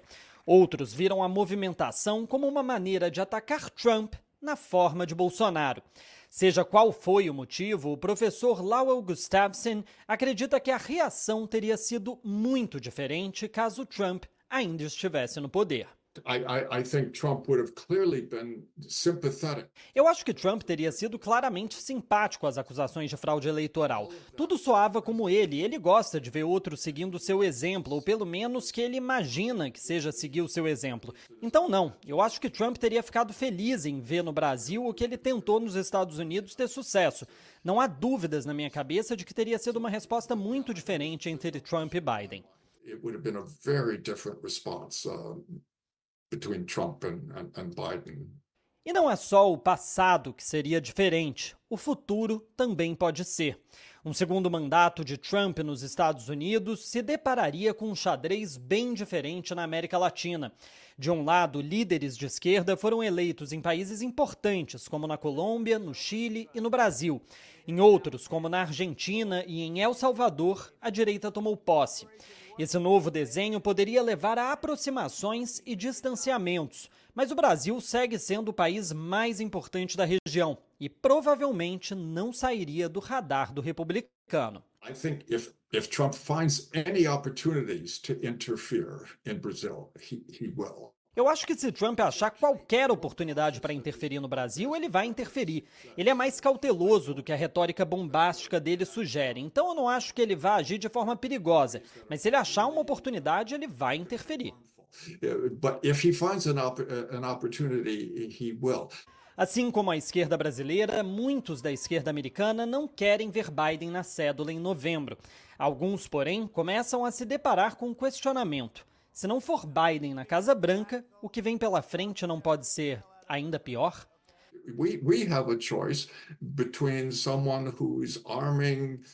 Nós temos uma escolha entre alguém que está armando um governo que a Corte Internacional de Justiça diz que está provavelmente conduzindo um genocídio. Nós estamos armando eles com ou sem aprovação do Congresso. O grau com que o secretário Blinken autorizou a venda de artilharia para Israel sem aprovação do Congresso é uma forma de comportamento autoritário. Então Biden não é perfeito em muitas questões. Mas dito isso, ele apoia muito mais o processo democrático. Trump não daria a mínima sobre tudo isso. Trump wouldn't blink an eyelash uh, about all of that. Pedro Paiva, de Nova York, para a TV 247. Legal, Pedro. Maravilhosa a matéria, como sempre. Parabéns. Deixa eu tirar aqui e remover. E aí? Então, essa é uma discussão bem sensível, né? E eu acho que ela mexe bastante com os ânimos, é, e eu super compreendo. É, de fato, acho que. E o professor fala sobre isso. Né? A gente vê uma série de ações do governo Biden que são absolutamente terríveis, né? como, por exemplo, o apoio é, a Israel na guerra contra a Palestina, é, esse envio e esse desejo de se enviar mais e mais armas e dinheiro para a Ucrânia, que a gente sabe que só leva a um prolongamento de, desse conflito e mais mortes é, dentro da Ucrânia, são posições terríveis. Mas eu, eu não tenho dúvidas, assim como professor, de que uma eleição do Trump seria devastador para o Brasil, para outros lugares do mundo. É, eu acho que não é em todo lugar. Por exemplo, no que diz respeito ao conflito entre Israel e Palestina, Acho que ambos são terríveis, né? Mas eu acho que Trump seria ainda pior, porque Donald Trump, por exemplo, hoje, na situação que a gente está é, atualmente, ele passaria um envio de mais armas e mais dinheiro para Israel é, sem que tivesse qualquer tipo de negociação. No caso da Ucrânia, eu acho que talvez a situação fosse melhor com Trump. Né? Trump não quer enviar mais armamento para a Ucrânia. Eu ouvi um outro argumento também sobre um comentário recente do Donald Trump falando sobre a OTAN, né, que Donald Trump não, ele disse recentemente num comício que ele não apoiaria aliados da OTAN que não estão gastando o suficiente com segurança no caso de uma de um ataque, por exemplo, da Rússia, que na verdade ele incentivaria um ataque da Rússia a esses países que não gastam o suficiente com, com defesa. Agora, isso eu não sei se fica na oratória do Donald Trump. Tá? É, assim como o professor disse que acha que o Trump é mais cauteloso do que a, a retórica dele faz parecer, eu acho que os comentários dele contra a OTAN talvez fiquem nesse grupo. É, eu não acho que o que o Trump é, o que ele representa, o que o Partido Republicano representa, significaria qualquer desejo de minar a existência da OTAN, visto o fato de que os Estados Unidos são é, é o país que mais se beneficia né, com, com essa aliança militar. Então, eu não acho que isso seja o caso. Agora, a gente, enquanto brasileiro, a gente não, não, não tem exatamente muito que a gente possa fazer né, nessa disputa mas eu, eu quis fazer essa matéria porque eu, apesar da gente é, olhar para o que acontece no governo dos Estados Unidos e ter um, um repúdio muito grande, justificável com as coisas que a Casa Branca vem fazendo, eu tenho muita certeza de que a situação pode ficar ainda muito pior com Donald Trump. É, e eu acho que é importante mostrar isso, que apesar de serem ambos horríveis, eu acho que existe um, um, menos pior muito nítido, pelo menos na minha visão, e também na visão do professor que eu entrevistei, sem nem saber, eu não, não sabia qual era a opinião dele sobre esse caso, mas ele me pareceu muito parecido com, com o que eu acredito, assim, tem muitas críticas, críticas muito duras ao Biden, críticas é, a partir de um ponto de vista bem mais à esquerda que o Biden, é, mas que entende que a situação nada está tão ruim que não possa piorar e que não possa piorar bastante. É verdade. O poço nunca tem esse fundo, né? É, a gente ainda, quando você acha que chegou ao fundo do poço, ainda pode piorar. Pedro, eu daqui a pouquinho vou trazer a Tereza aqui. Queria só tratar de mais um assunto com você. É, deixa eu agradecer a Reginalíssima que mandou aqui um superchat. Nilmário, é, os do silêncio, militares que prevaricaram, que não denunciaram o golpe, não devem seguir impunes. Regina, vou mandar para o Marcelo, pedir para ele mandar para o Nilmar. O Ivo Miranda também fala dos militares, né, pedindo para todo mundo adquirir o livro O que Fazer com o Militar, que é do professor Manuel Domingos, também vou fotografar. Gilberto pergunta, Gilberto é, envia superchat, é melhor tapar o nariz, nariz e eleger Biden. Trump é pior. Agradecer a querida professora Denise, beijo para você. Professora, obrigada por renovar aqui seu status como membro. E ele diz, o, o Gilberto, que um casal conhecido que mora na Califórnia postaram fotos dos dois entrando no mar de lá. Como está a temperatura na Califórnia. É, o, a gente sabe que o mar da Califórnia é bem geladinho, né? Então, não sei se o mar esquentou. É, ia falar. Não sei, não sei como está a temperatura na Califórnia, né? Estamos bem longe, mas a, a temperatura da água no Pacífico é algo que dizem que é difícil até no verão. Exatamente. Pedro, a gente está com pouco tempo, a gente atrasou um pouquinho aqui a entrevista com o Nilmário.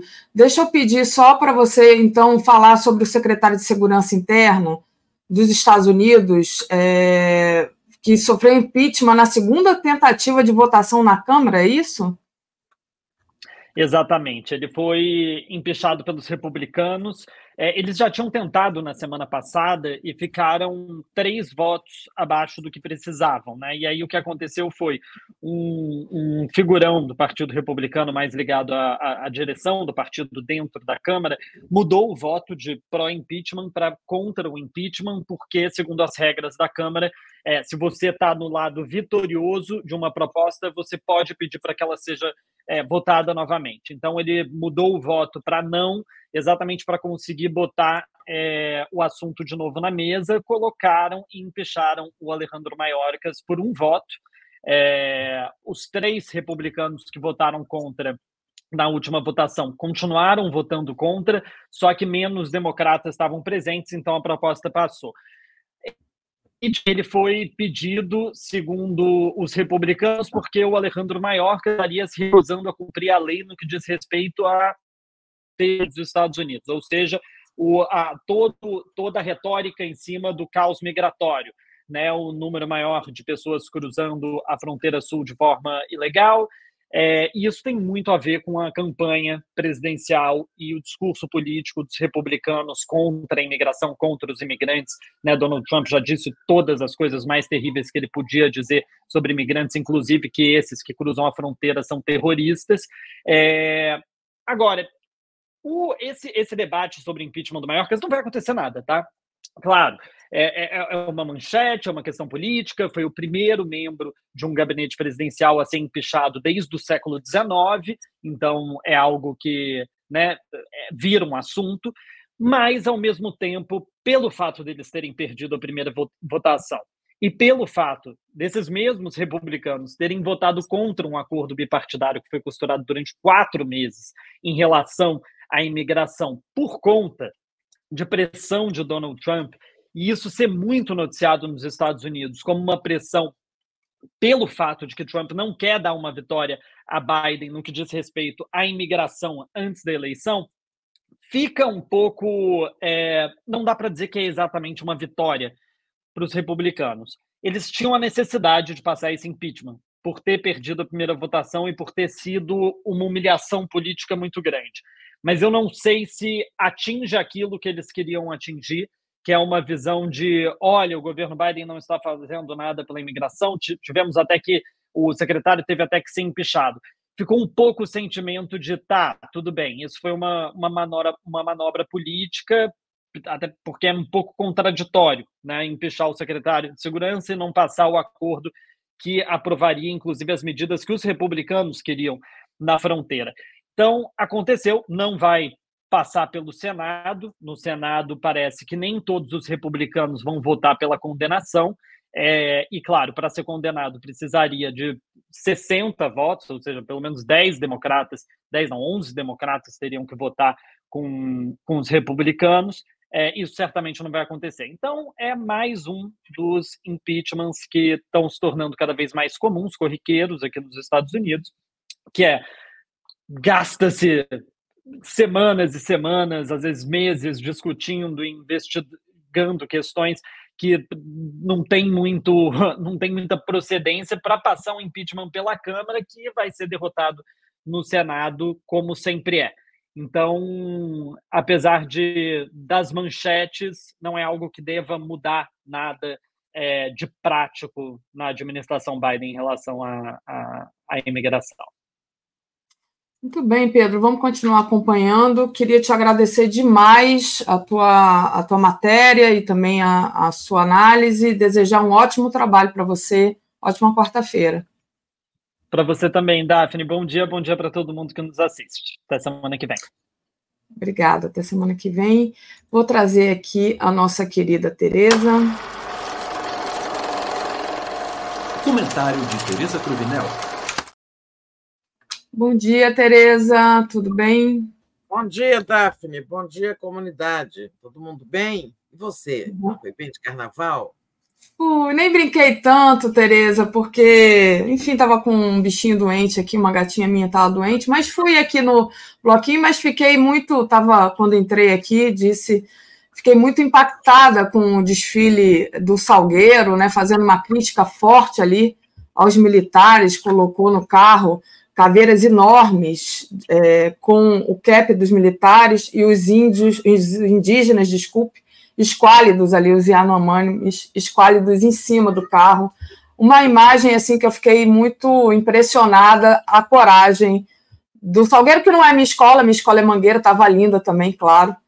E Portela também achei, estava muito bonita. O pessoal aqui, a Julie estava falando, ah, Daphne disse que o, a Beija-Flor homenageou é, Maceió, não era. Não, a crítica é 8 milhões da prefeitura de Maceió, gente, cidade onde eu já morei, que foram é, colocados nesse desfile da Beija-Flor, enquanto as pessoas em Maceió estão passando necessidade por conta do, do desastre, do, da, do crime da Braskem. Então, eu acho que esse carnaval, sobretudo, né, Tereza, é, eu vi muita Teve também a questão da Vavai, que eu falava aqui mais cedo com o Mário Vitor, mas muita questão, a questão política, né? Queria saber como é que você viu esse carnaval político, como é que você avaliou. É, carnaval eu acho que sempre foi política, mas esse é, me parece que foi bem crítico. Como é que você viu? É, eu acho que no geral foi bem politizado. É, uma coisa que me chamou a atenção, eu, eu posso estar enganada, mas assim, é, a participação dos brasileiros né, foi muito grande. Eu também estava trabalhando, nem os desfiles podia ver todo, porque depois você tinha que estar no ar aqui cedo, né? É. Então, via dois ou três desfiles e ia dormir um pouco. Eu não vi o Salgueiro, mas é, vi, vi algumas escolas. Ah, agora, essa enorme participação, né, assim, é, você via aqui, são Paulo, né, multidões atrás dos blocos. É, o Rio, é, fora as escolas, os blocos também, muita gente nos blocos, pelo que a gente viu. É, Bahia, nem falar, Salvador, né, as ruas tomadas, todos os, os circuitos de Salvador, é, com multidões imensas, Recife também, outros lugares tudo mais. Então, me pareceu que foi um, um, um carnaval de lavar a alma, assim. Os que, os que buscam no carnaval a lavagem da alma, das mágoas, ou extravasar os sentimentos e tudo mais, é, nem é o meu caso, mas eu entendo a força dessa manifestação popular. Eu acho que tinha duas coisas. Assim, esse é o carnaval realmente fim completo da pandemia, né? É, porque mesmo ano passado ainda tinha resquícios, e também do novo ambiente político, né? Ano passado também, assim, já, já não era o governo Bolsonaro, mas é, tinha tido a tentativa de golpe, então o ambiente político ainda era muito nebuloso, né? Muito assim é, marcado por ele pelo episódio de janeiro, de 8 de janeiro. Isso eu achei um traço importante. Acho que assim, as pessoas foram às ruas com vontade, né? festejar, se esbaldar, se manifestar e tudo mais. É, teve, teve, uma, teve uma mudança assim, no carnaval de rua, principalmente em São Paulo, no carnaval de blocos, que já não se assim tem uma, uma diversidade musical é, na, nessas coisas dos blocos, né? Lá em São Paulo, estava vendo matérias pela televisão, tem bloco, assim, tem bloco de, de, de samba, propriamente dito, mais tradicional, mas tem, tem bloco de afoxé, tem bloco de sertanejo, tem bloco de outro de hip hop. É, então, eu achei isso, essa diversidade muito interessante, porque é um sinal de mudança né, na, na manifestação do carnaval. Agora, das escolas, eu realmente não vi os salgueiros que você descreveu aí. Eu coloquei é aqui a foto, Tereza, para você ver. Olha aqui, ó, tá vendo o chapéulão dos militares e uma caveira de um bicho, né? É uma, mas é uma caveira. E os, os indígenas magrinhos em cima, bem esquálidos. É bem, bem interessante esse carro do Salgueiro, que falou justamente sobre os Yanomamis, né? Ao drama ah, dele. Sim, eu vi, eu vi, acho que eu vi boa parte desse desfile, sim. Eu não tinha prestado muita atenção nesse detalhe dos, dos, é, dos militares. E até achei interessante que, embora assim, os Yonomami vivam uma tragédia, o desfile falava disso, mas é, era alegre, né? mostrava também, digamos, uma. É, que o o povo o Yanomami não é só tragédia, mostrava manifestações, mostrava, digamos, vida né, do povo Yanomami, da cultura Yanomami. É, agora, achei é, esse negócio de Maceió, é, realmente, assim, 8 milhões é muito dinheiro para botar num, numa escola de samba no momento que, vi, que a cidade vive. Agora, isso está isso há alguns anos tem virado tradição, né? Todo ano tem algum governo do estado ou alguma prefeitura patrocinando uma escola de samba em troca de um tema, né? Já ano que vem a gente já sabe que a, acho que é a Grande Rio estará homenageando Belém e claro que haverá dinheiro aí, né? Dinheiro da prefeitura de Belém ou do governo do estado, não sei. É, a presença do Lira é, eu achei assim, é, chamou muita atenção, mas a presença de políticos na avenida já foi muito mais intensa no passado. Depois saiu de moda, até porque eles foram ficando impopulares, né, os políticos. É, mas, assim, não achei uma novidade. É, claro que, em se tratando dessa figura polêmica, chamou muita atenção mas, digamos, não é inédito, não é a primeira vez e tal. Né? Uma outra presença que eu gostei muito, presença política no Carnaval, foi do ministro Silvio Almeida, né? Silvio hum. Almeida, né? É, em São Paulo, ele desfilou, é, eu esqueci em qual, que eu não sou muito familiarizada. O Silvio Almeida desfilou na Vai Vai, e eu acho ah, que teve uma outra também. É. é. foi na Vai Vai. É, e depois na Portela. Né? Na Portela. Na Portela, que teve como enredo é, o, o, o, livro da Ana Maria Gonçalves, O Defeito de Cor, ali é uma síntese da história do Brasil na questão racial, na questão da, da escravidão, né? esse livro que é tão importante para a interpretação do Brasil, e o Silvio Almeida ali representava Luiz Gama, exatamente o filho de Luísa Naim, que é a personagem principal do livro, aquela uma escrava que vem para o Brasil, ela tem o filho, ela perde o filho, depois ela volta para a África e retorna ao Brasil né, em busca do filho, que se torna o grande abolicionista Luiz Gama. É, eu achei bacana a participação do Silvio Almeida em dois desfiles que tem a ver com a pasta dele, com direitos humanos, né, tudo isso. É, mas é, são, são essas impressões. Um carnaval com muita participação, muito politizado, como você disse, e, e com temas muito, digamos, muito uh, pertinentes né, as nossas as questões brasileiras. Isso. Tereza, a Maria Lúcia Pasquini diz: como assim? Para ser homenageada tem que tirar dinheiro do povo que nem vai ao desfile. Justamente, inclusive o prefeito de Maceió também estava lá no desfile da Beija-Flor, o JHC estava lá. O Gilberto mandou um superchat aqui, que foi o que eu disse quando entrei, né, Gilberto? A extrema-direita fala tanto de liberdade de expressão, mas quando uma escola critica a polícia, como a Vai Vai, ela tem chiliques, soltam notas de repúdio. Não é só isso, tem deputado aí querendo que Vai Vai não tenha mais acesso à verba pública por conta desse desfile criticando a polícia. E a Regina pede uh, um corte da fala do Pedro, vou pedir, Regina, obrigada. E Cláudio Alves está tentando falar baixo, que meu áudio está muito alto, mas eu já baixei aqui o máximo que eu podia. O prefeito é do PL, alguma surpresa? Ninguém, nenhuma surpresa, Cláudio. Inclusive, esse prefeito está sendo muito criticado pela atuação e os acordos que ele tem feito, firmado com a Braskem, né? É, é isso, Tereza. Passado o carnaval, acho que agora o ano começa, né? É, que que... é, tem essa lenda, né, de que só começa agora.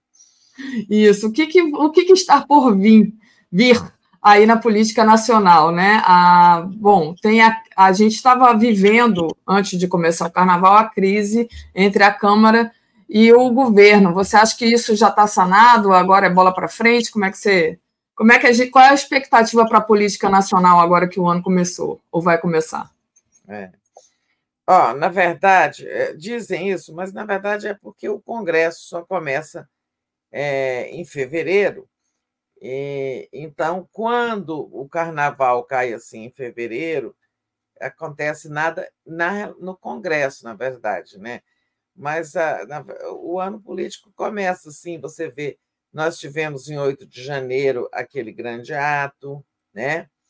É, e, e tivemos aí troca no Ministério da Justiça, posto Lewandowski, é, tivemos muita coisa antes é, da, do Carnaval e tivemos esse mal-estar aí entre o, sobretudo entre o, a gente fala entre o Congresso, mas na verdade é principalmente entre o, o presidente da Câmara, Arthur Lira, Lira e o governo. Depois, na sexta-feira antes do carnaval, ele teve com o presidente Lula, saiu dizendo que a relação estava zerada, depois dele ter feito aquele discurso em que ele disse que a Câmara ajudou muito o governo, aprovou tudo o que queria, aprovou o PEC da transição, tantas outras MPs e arcabouço fiscal e tudo mais, mas exigia respeito e cumprimento dos acordos, né? Aquele discurso duro que ele fez na abertura do Congresso em 1 de fevereiro.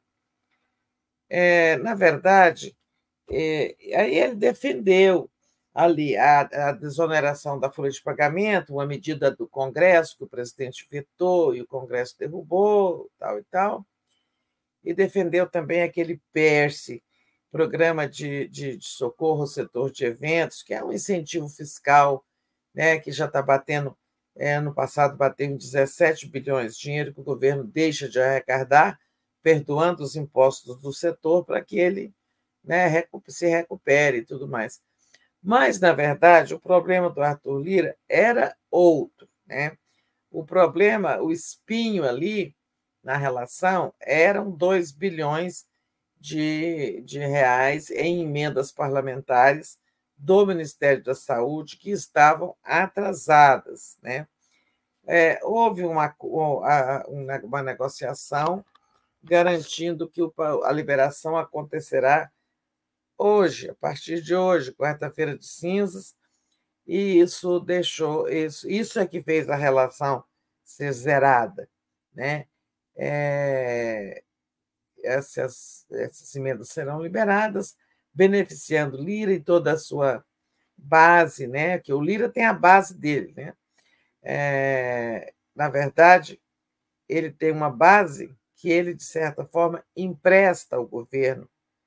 Uma parte da base do governo é a base do Lira.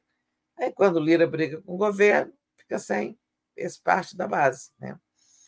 É, é claro que esses assuntos não são, não foram resolvidos. Esses assuntos legislativos, né? como a desoneração da folha, como o PERS, como aquele veto, é, teve aquele veto que o Lula impôs às emendas de comissão, o veto de 5 bilhões de emendas. Isso aí eu acho até que não vai ter, ter mais briga. Liberando ali os 2 bilhões do, do Ministério da Saúde, eu acho que eles mesmos sabem que emendas de comissão, elas nunca são executadas. Elas são, digamos, uma emenda ali, elas não são de execução obrigatória, como as individuais e as de bancada. Então, o governo deixa ali, o ano acaba, é, elas nunca foram mesmo assim é, obrigatórias. Né? Então, acho que esse veto acabará é, não sendo derrubado, e, e tudo bem, esse assunto fique por assim mesmo. Agora, tem problema aí com esses dois assuntos legislativos, né? Tem uma medida provisória lá do governo restabelecendo a oneração, ou seja, as empresas daqueles 17 setores voltarão a pagar mais contribuição previdenciária exceto para a parte da folha de pagamento de pessoas que ganham salário mínimo, ou seja, estimulando a contratação aí nessa base da pirâmide salarial e tal. É, o Congresso não quer essa MP do Haddad, né? É, o Congresso já tentou devolvê-la, é, mas não devolveu. O, o, o Rodrigo Pacheco está ali colaborando com o governo, deixa a emenda aqui até ver se a gente emenda não, a medida provisória, até a gente ver se chega a um acordo. Então, está é, é, tá lá rolando esse problema. É, as empresas desses setores, que incluem as empresas de comunicação, da mídia, fazendo muita pressão, né? e o Haddad, do outro lado, também fazendo a pressão dele para que essas empresas voltem a pagar mais porque o Haddad está precisando muito de aumentar a receita para fazer face às, às medidas, determinações do arcabouço fiscal, né? se aproximar e reduzir o déficit, que realmente o déficit público brasileiro foi muito alto, andou aí na casa dos 200 bilhões ano passado. Então, e tem esse PERSE, né, que, é, é, que faz parte da mesma medida provisória, o Haddad praticamente acaba com ele e até denunciou irregularidades. Empresas que não eram do setor de eventos usaram essa brecha para não pagar impostos. Isso irritou o Lira, que é, é o Lira é patrocinador dessa, é, dessa, desse projeto, desse programa, o PERSE. É, não sei se ele tem empresa de eventos, mas ele, ele se toma de dores por esse programa, né? É, em suma, setor de eventos, é claro, estou é brincando, que claro que ele não tem setor, empresa de eventos, a família dele tem mais de 100 fazendas, né? É outro ramo da riqueza. É, mas eu acho que é, esse PERSE vai ter um acordo. Vão ficar alguns incentivos, mas reduzir boa parte desse, desse perdão tributário que a União vem concedendo né? E, e, e renovou ano passado, mas está custando muito. O Haddad diz que se isso ficar em vigor até 2025, porque ele está prorrogado até 2025, isso vai custar 100 bilhões para os cofres federais, né? Realmente é difícil, né? Num país, na situação que vive o país, você abrir mão de tanto dinheiro, né? É. Verdade.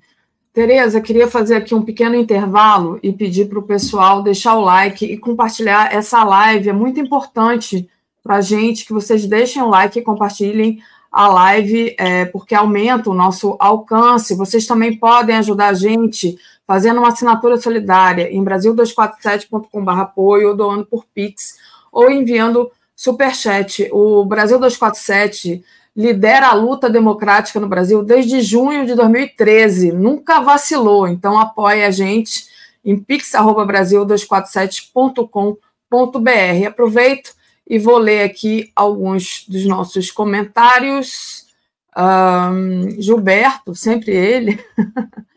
o Alexandre de Moraes está, está, trabalhando desde o dia 2 de janeiro. Com o Xandão não tem folga, não. É isso aí, não tem. Não é, tem folga. É, é verdade. Quando eu falava, não parou, não, a política antes do carnaval. Teve também todo esse trabalho na, da área do judiciário, que o Gilberto lembra, que terminou na Operação Tempos Veritate, né, que já prendeu quatro e, é, é, e vai é, indagar, é, como eu digo, inquirir, né, prestar depoimento, inquirir muitas autoridades militares. Aqueles que não foram presos, só, só quatro pessoas foram presas, mais, muito, mais 30 pessoas sofreram busca e apreensão. E aí em, estão aí cinco generais e um almirante, né? E todos eles vão ter que prestar depoimento. Por exemplo, eu vi que você e o Marcelo discutiam aí a conduta dos militares que, sabendo do golpe e mesmo não participando da conspiração, também não denunciaram né, a Polícia Federal vai chamá-los para explicar isso. Por exemplo, o ex-comandante do Exército, o Freire Gomes, ele vai ser chamado e lhe será perguntado por que o senhor deixou acampamentos golpistas funcionarem na porta do seu QG? Por que, sabendo da conspiração golpista, o senhor não denunciou? Né? Tem tudo isso aí. Houve um, o judiciário trabalhou muito pelo menos, como diz o Gilberto, o, pelo menos o prefeito, é, o, o ministro Alexandre de Moraes trabalhou muito. Isso. E o Rony Prado, a Rony Prado diz: teve a vaia para o Ricardo Nunes em São Paulo. E o Gilberto enviou outro aqui: o show da Taylor Swift, o Lola Palusa, mês que vem em São Paulo, são pobrezinhos que precisam do apoio governamental e isenção de impostos. É, então, está é, tá aqui denunciando o Gilberto. E a Ana Maria entrou. É, é, esses, esses setores aí, ó, é, show de Lula Palusa, Taylor Swift, tudo, isso é setor de eventos. É bem possível que as, as empresas organizadoras desses eventos foram beneficiadas pelo PERSE. Isso. Ana Maria entrou aqui, escutou meu apelo, entrou como nova membro, então muito bem-vinda, Ana Maria, muito bom ter você aqui é, junto conosco nessa comunidade, dando força para a TV 247. A Miami Aires, quero muito a Rádio 247 para poder ouvir o 247 fazendo e vendo outras coisas no celular. Quando? Você pode é, fazer isso, é só você assinar o YouTube Premium, que você pode diminuir a janelinha e ver outras coisas no celular, Miami. Agora, é claro que se a gente tivesse uma concessão de rádio, uma concessão pública, seria maravilhoso. Mais um beijo aqui para Miami. E, Tereza, e aí, é, queria entrar em outro assunto agora, né? É, a viagem do Lula, Egito e Etiópia, onde vai participar da cúpula da União Africana, Tereza mais uma viagem do Lula ao estrangeiro, agora iniciando, né? É, é, esse ano não vai ser de muitas viagens internacionais, como ele já disse, vai fazer mais viagens domésticas, lançando programas, visitando os estados, e como ele já fez, né? É, nesses últimos tempos, aí já foi ao Nordeste, já foi a São Paulo, já foi ao Rio, já foi a Minas.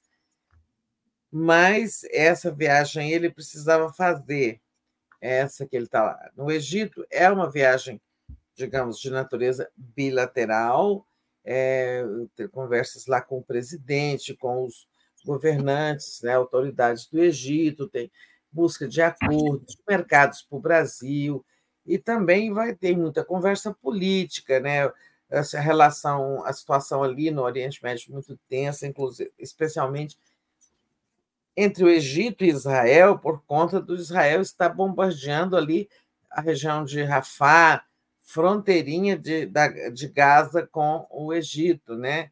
Claro que o Egito não está gostando de nada disso. É, primeiro, está bombardeando muito na fronteira, qualquer hora tem invasão do espaço aéreo egípcio.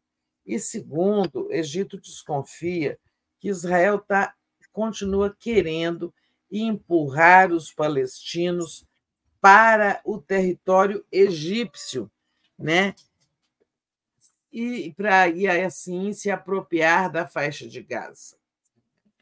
O Egito não quer isso, ele apoia uma solução é, como o Brasil.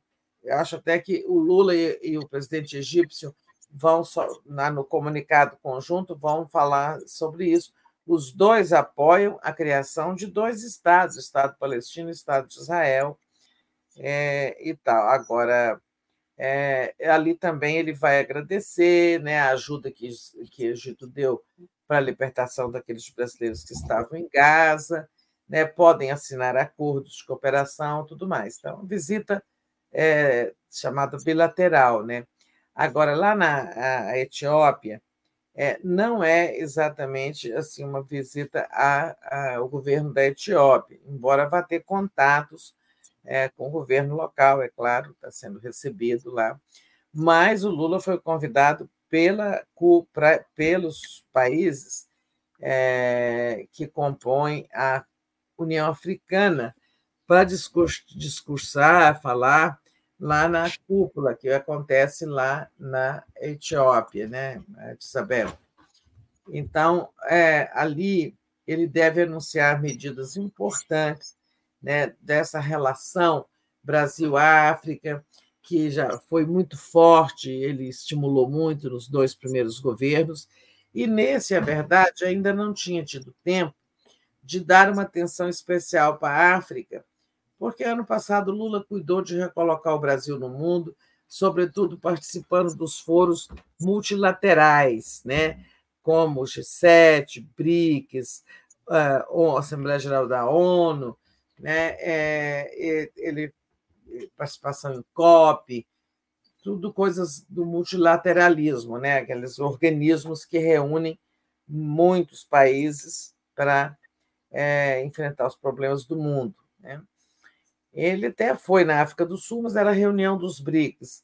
É, passou, é, fez viagens, visitas rápidas, aproveitando os roteiros, a, a Cabo Verde, São Tomé e Príncipe, não parece que ele fez uma parada em Angola também, não sei se em Angola ou Moçambique. Enfim, mas essa é uma viagem para dar atenção específica a, ao continente africano, que espera muito do Lula. Né? A África espera muito da política externa do Lula que haja né, uma, uh, iniciativas é, para a África, é, iniciativas de cooperação, iniciativas de aproximação, é, que o Lula fez muito no, no primeiro governo, né, pela África. É, por exemplo, muitos países é, africanos conseguem hoje produzir é, bens agrícolas, né, alimentos, é, graças à ajuda da Embrapa, que o Lula depois colocou na África, em alguns países. É claro, tem, são, a África tem 55 países, é um continente enorme, né? com necessidades enormes também. Não dá para atender tudo de uma vez, assim, mas. É, e também as necessidades são diferentes, né? Mas a gente preste atenção que é, depois que passa. Hoje o Lula está no Egito, mas depois que a gente vê a, a fase da Etiópia lá, da União Africana, vamos ter anúncios de muitas medidas importantes nessa relação com a África, que também é um mercado, não é só paternalismo do Brasil em relação à África, ah, eles são pobrezinhos, vamos ajudar. Não é só isso. A África está em processo de desenvolvimento, é um mercado importante, tanto que a China é, tratou de se estabelecer e conseguir é, ter uma presença importante na, regi na região. O Brasil também já teve, fez lá a primeira hidrelétrica, fez muitas obras de infraestrutura, né? É, de estradas e outros portos, essas coisas assim. As empresas brasileiras da área de construção e engenharia, como o Debrecht, estavam na África, e outras além do Debrecht, e a Lava Jato acabou é, prejudicando tudo isso, sabe? Essas empresas entraram em parafuso aqui com a Lava Jato e, é, e foram se retirando, não, não tinham mais é, como fazer, digamos, disputa internacional de mercado. Também é marcado para outras coisas, não é só para as engenharia e grandes obras. É um espaço enorme, um mercado enorme, que pode favorecer a economia brasileira também. Né? Então, a viagem de, assim, muito importante, politicamente e também economicamente. Bom, Tereza, é, a gente vai acompanhando e dando notícia aqui. É, e agora eu queria, infelizmente, a gente tem que continuar falando dele, né? Que é o desprezível, inominável, o despresidente, ex-presidente, que está aí tentando é, tanger o gado, né? Passou o carnaval agitando, fez anúncio ali com a camisa da CBF, anunciou um ato para o dia é, 25. Queria saber como é que você está vendo esse movimento do Bolsonaro. Você acha que vai ter é, gente lá na Paulista? Você acha que ele pode fazer isso? Como é que você analisa esse movimento do, do Bolsonaro? É, é, desespero? O que, que é isso? Vai dar certo? É, eu acho que ele está muito apavorado, né? Então está procurando assim, está lançando várias iniciativas é, em busca de um caminho, né? É, mas para o Bolsonaro não tem caminho, porque são crimes demais, né? O Bolsonaro já é duas vezes inelegível, condenado duas vezes em inelegibilidade pelo TSE, e depois virão agora os crimes é, as condenações criminais, não eleitorais. É, o, o, tá, há notícias aí de que o Gonê, muito em breve, vai fazer a denúncia contra o Bolsonaro. Né? É quando o, o investigado é denunciado, é que ele se torna réu. É como o procurador-geral diga: olha, esse cara aqui tem culpa no cartório e vocês aí do tribunal, no caso o Supremo Tribunal, é, tratem de julgar este cidadão, né? Então ele fica procurando caminhos. É, assim, há uns dias atrás dizendo assim, Bolsonaro acha que vai recuperar seus, seus discursos, seus, seus direitos políticos para disputar a eleição em 2026. Sem chance, né? Ele acha que porque o Lula recuperou os direitos políticos, isso é fácil, isso é simples, isso não é simples. Aí as pessoas dizem: ah, mas ele já tem dois votos, os ministros Cássio Cunhas e André Mendonça. É, olha, as condenações de inelegibilidade são no TSE, né? É, que não usa decidir esse tipo de coisa por é, decisão monocrática, assim, colegiada. Então, é complicado. E quando o Gonê aceitar essa denúncia, aí, ó, tá vendo essa matéria que você colocou, as penas podem chegar a 23 anos de cadeia e ficar inelegível até 2047, porque ele, ele foi condenado à inelegibilidade por oito anos pelo TSE, o que termina em 2035, se não me engano. Né? É, agora, se no julgamento penal, né, criminal, ele ficar inelegível até 2047. Significa uma inelegibilidade por 15 anos, mais ou menos, né? Então, acabou. Né? Agora, ele não vai nunca é, admitir que está acabado, embora ele tenha ainda essa influência sobre todo esse setor que o segue e apoia, mas as condições, digamos assim, as, as portas se fecharam para o Bolsonaro e ele está desesperado, né? Sobretudo, não quer ser preso, né? É, então ele tem agora como não ser preso? Para não ser preso teria que não ser julgado. Isso não vai acontecer, ele vai ser julgado. E ao ser julgado tem muita prova contra ele, né, minha gente? Não é possível que alguém veja aquele vídeo da reunião de 5 de julho de 22, né, Daphne? E não entenda que o Bolsonaro é que comandava o golpe. Está claríssimo ali, basta ver aquele vídeo, que era uma prova irrefutável. Então, não tem jeito. Então, aí depois ele posou com camisa E depois ele anunciou é, que vai realizar esse ato no dia 25 de fevereiro, na, na Avenida Paulista. Né? O que, que ele pensa é, com isso? É, ele sabe que não vai sensibilizar o, o Supremo, né? Nem o Alexandre de Moraes, nem o Paulo Gonet, com essa multidão, se ele conseguir uma multidão, né? Mas ele quer exatamente tomar medidas, sabe, de aferir a popularidade, é, a quantas anda o tamanho da base dele, encolheu, teve gente que escapou ou não, ele continua, né, assim, mantendo a base dele unida. Vamos ver. O que me preocupou hoje foi essa notícia de que no ato de 25 de fevereiro, né, marcado ali para o MASP da Avenida Paulista, as torcidas de vários times, a Fiel do Corinthians, a do Palmeiras, a do Flamengo, a do Vasco, do Galo, Cruzeiro, Fogo. outras mais, né?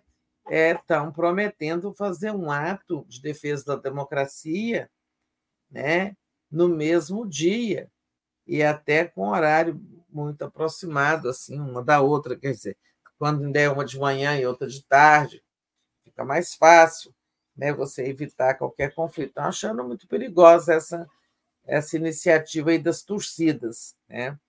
Seria bom que a prefeitura, que vai é, autorizar né, essa, essa manifestação das torcidas, essa notícia é de hoje, e possivelmente ainda não fizeram o pedido. É, eu espero que a Prefeitura de São Paulo não autorize as duas manifestações em horas né, assim, muito próximas. Os bolsonaristas estão exaltados, estão. Aqueles que continuam ativos, né, eu acho que o Bolsonaro perdeu muita gente. Mas é, também tem aqueles que continuam seguindo o mito, né, gente? Tem, é, basta ver as redes sociais. Então, assim, acho que não deviam ser manifestações com horários que se aproximam, né? Ainda assim, uma de duas às três, outra de três às quatro. Não, não adianta ser só uma separação, mas que, que os horários sejam próximos de início e fim, porque ali é, podem acontecer coisas, né? Podem acontecer coisas ruins, conflitos e tudo mais. Alguém mencionou é, aí a vaia, o Ricardo Nunes, no Sambódromo, né? Uhum. É, o prefeito de São Paulo, que é candidato à reeleição, né? É, e né, terá o apoio do Bolsonaro e tudo mais, para se reeleger. Né?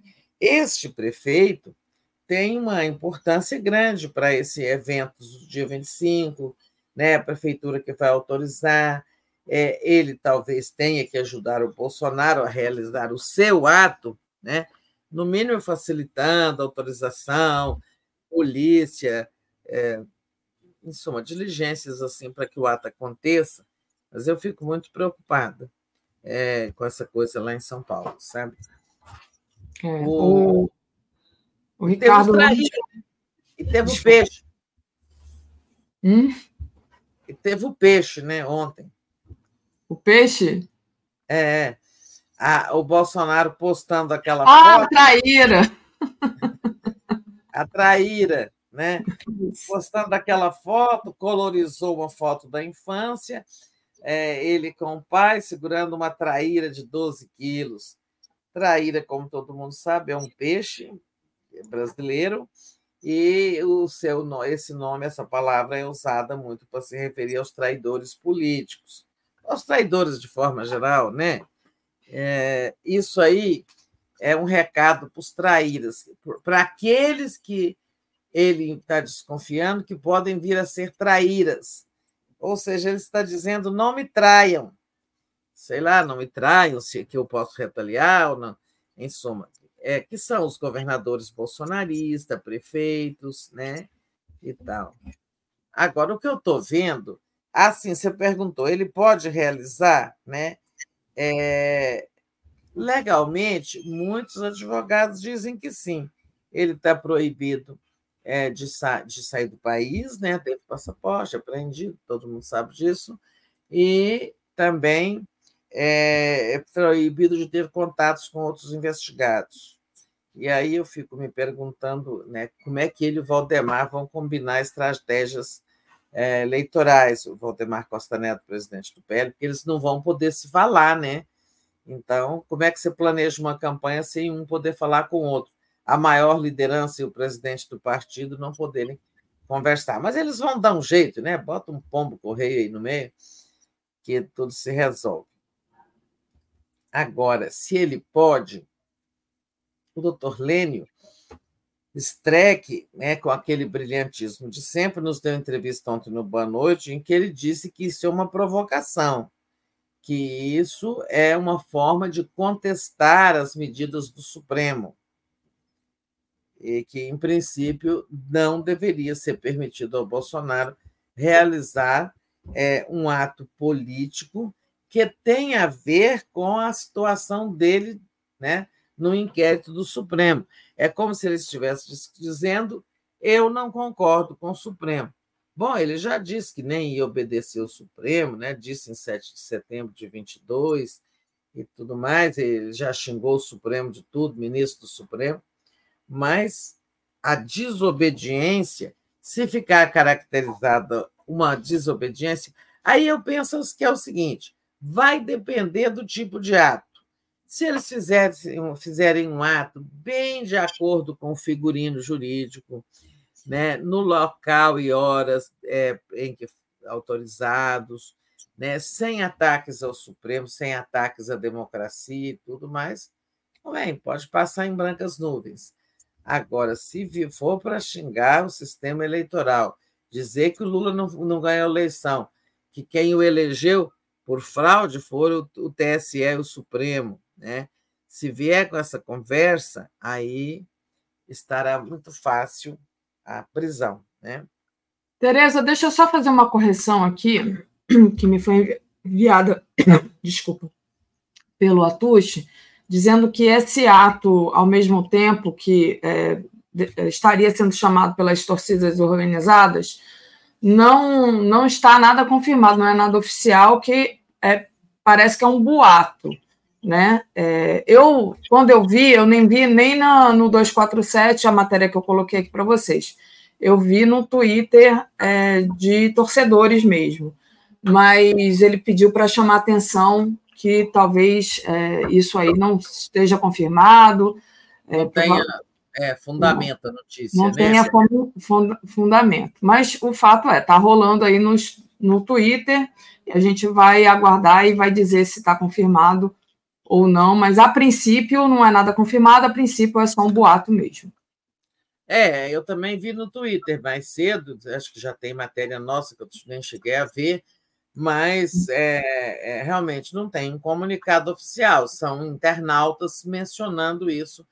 É, eu até achei um pouco de estranho, porque é o seguinte: torcidas organizadas de é, times de outros lugares, Flamengo, Flamengo Botafogo, é, Flamengo Botafogo do Rio e, e fazer lá na Paulista. É, Cruzeiro e, e, e, e Galo, né? É, Atlético Mineiro.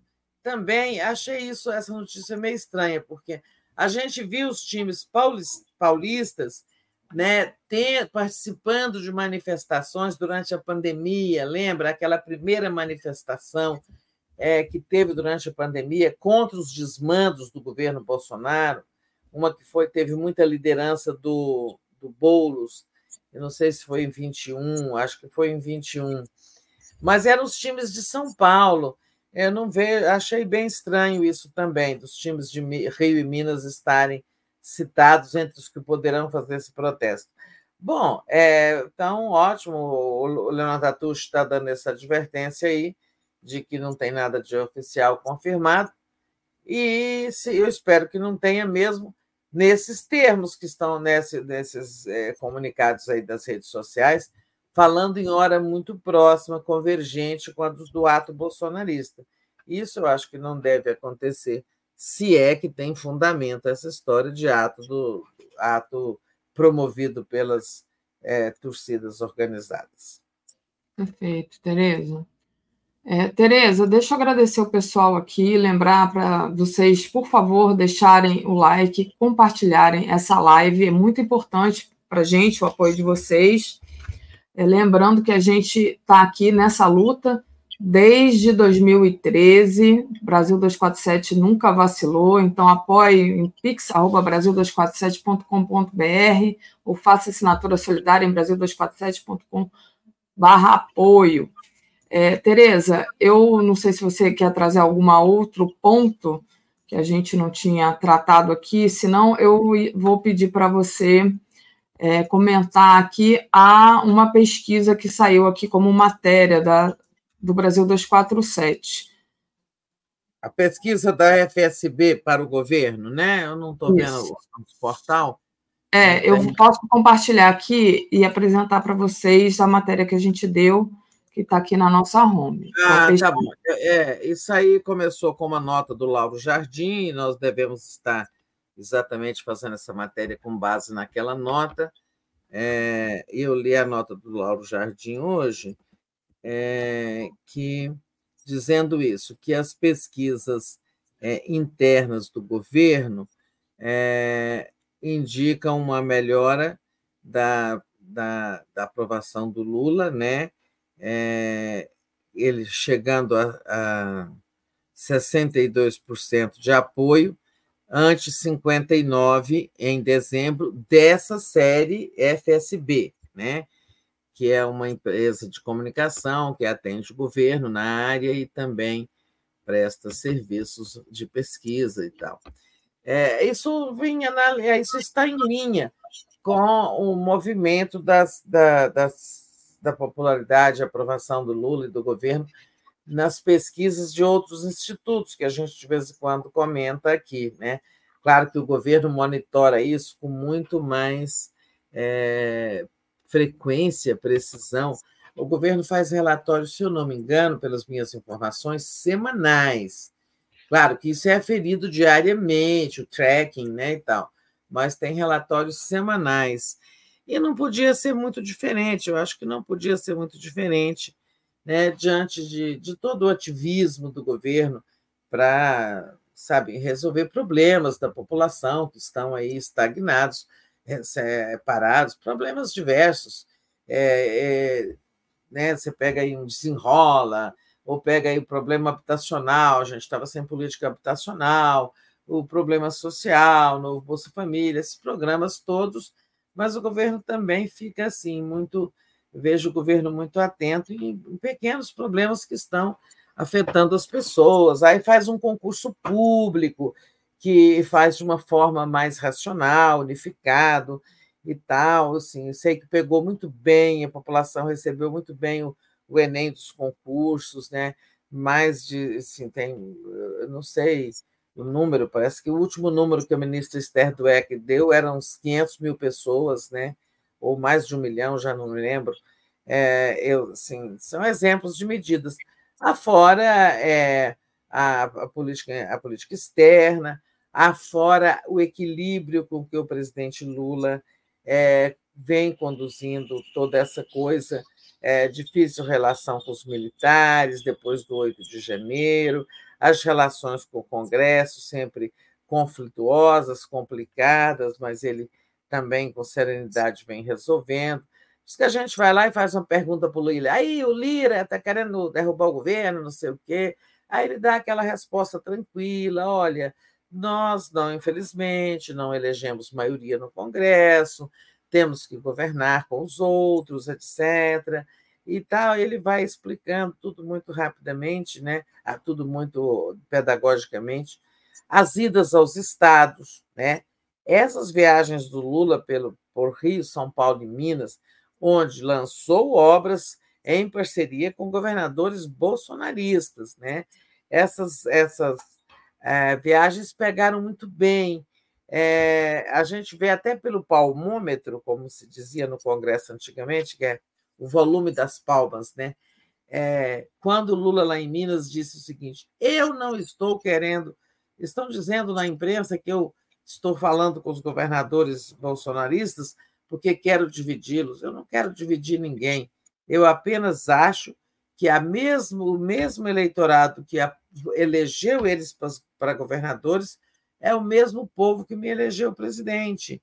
E olha, as palmas foram assim, foi uma explosão. É, ele reconhece. Então, nós temos é que cuidar do povo, independentemente é, da origem política dos governantes tal. Acho que tudo isso pegou bem no Rio, pegou bem em São Paulo, pegou bem é, é no, em Minas. Né? Não preciso falar do Nordeste, né? porque no Nordeste a popularidade do Lula já é a mais elevada de todas as regiões, tudo aquilo que nós já sabemos, lá é reduto dele mesmo e tudo. Então, é isso que eu acho dessa pesquisa, sabe? Ela está perfeitamente coerente com o momento, né? Perfeito. Só fazendo uma pequena correção, porque você viu na coluna do Lauro Jardim, mas a gente a gente deu em primeira mão, não foi a partir, não, a gente recebeu em primeira mão e é, demos aqui a matéria. Então, parabéns. É, eu aqui que a gente não cita isso. É porque é. às vezes a gente cita matérias de outros veículos, que era porque eu li muito cedo os jornais do dia e eu tinha visto essa, essa nota do Lauro Jardim, mas a nossa foi apuração própria mesmo, tá? apuração do portal 247. Então, estou desfalando o que eu disse, tá?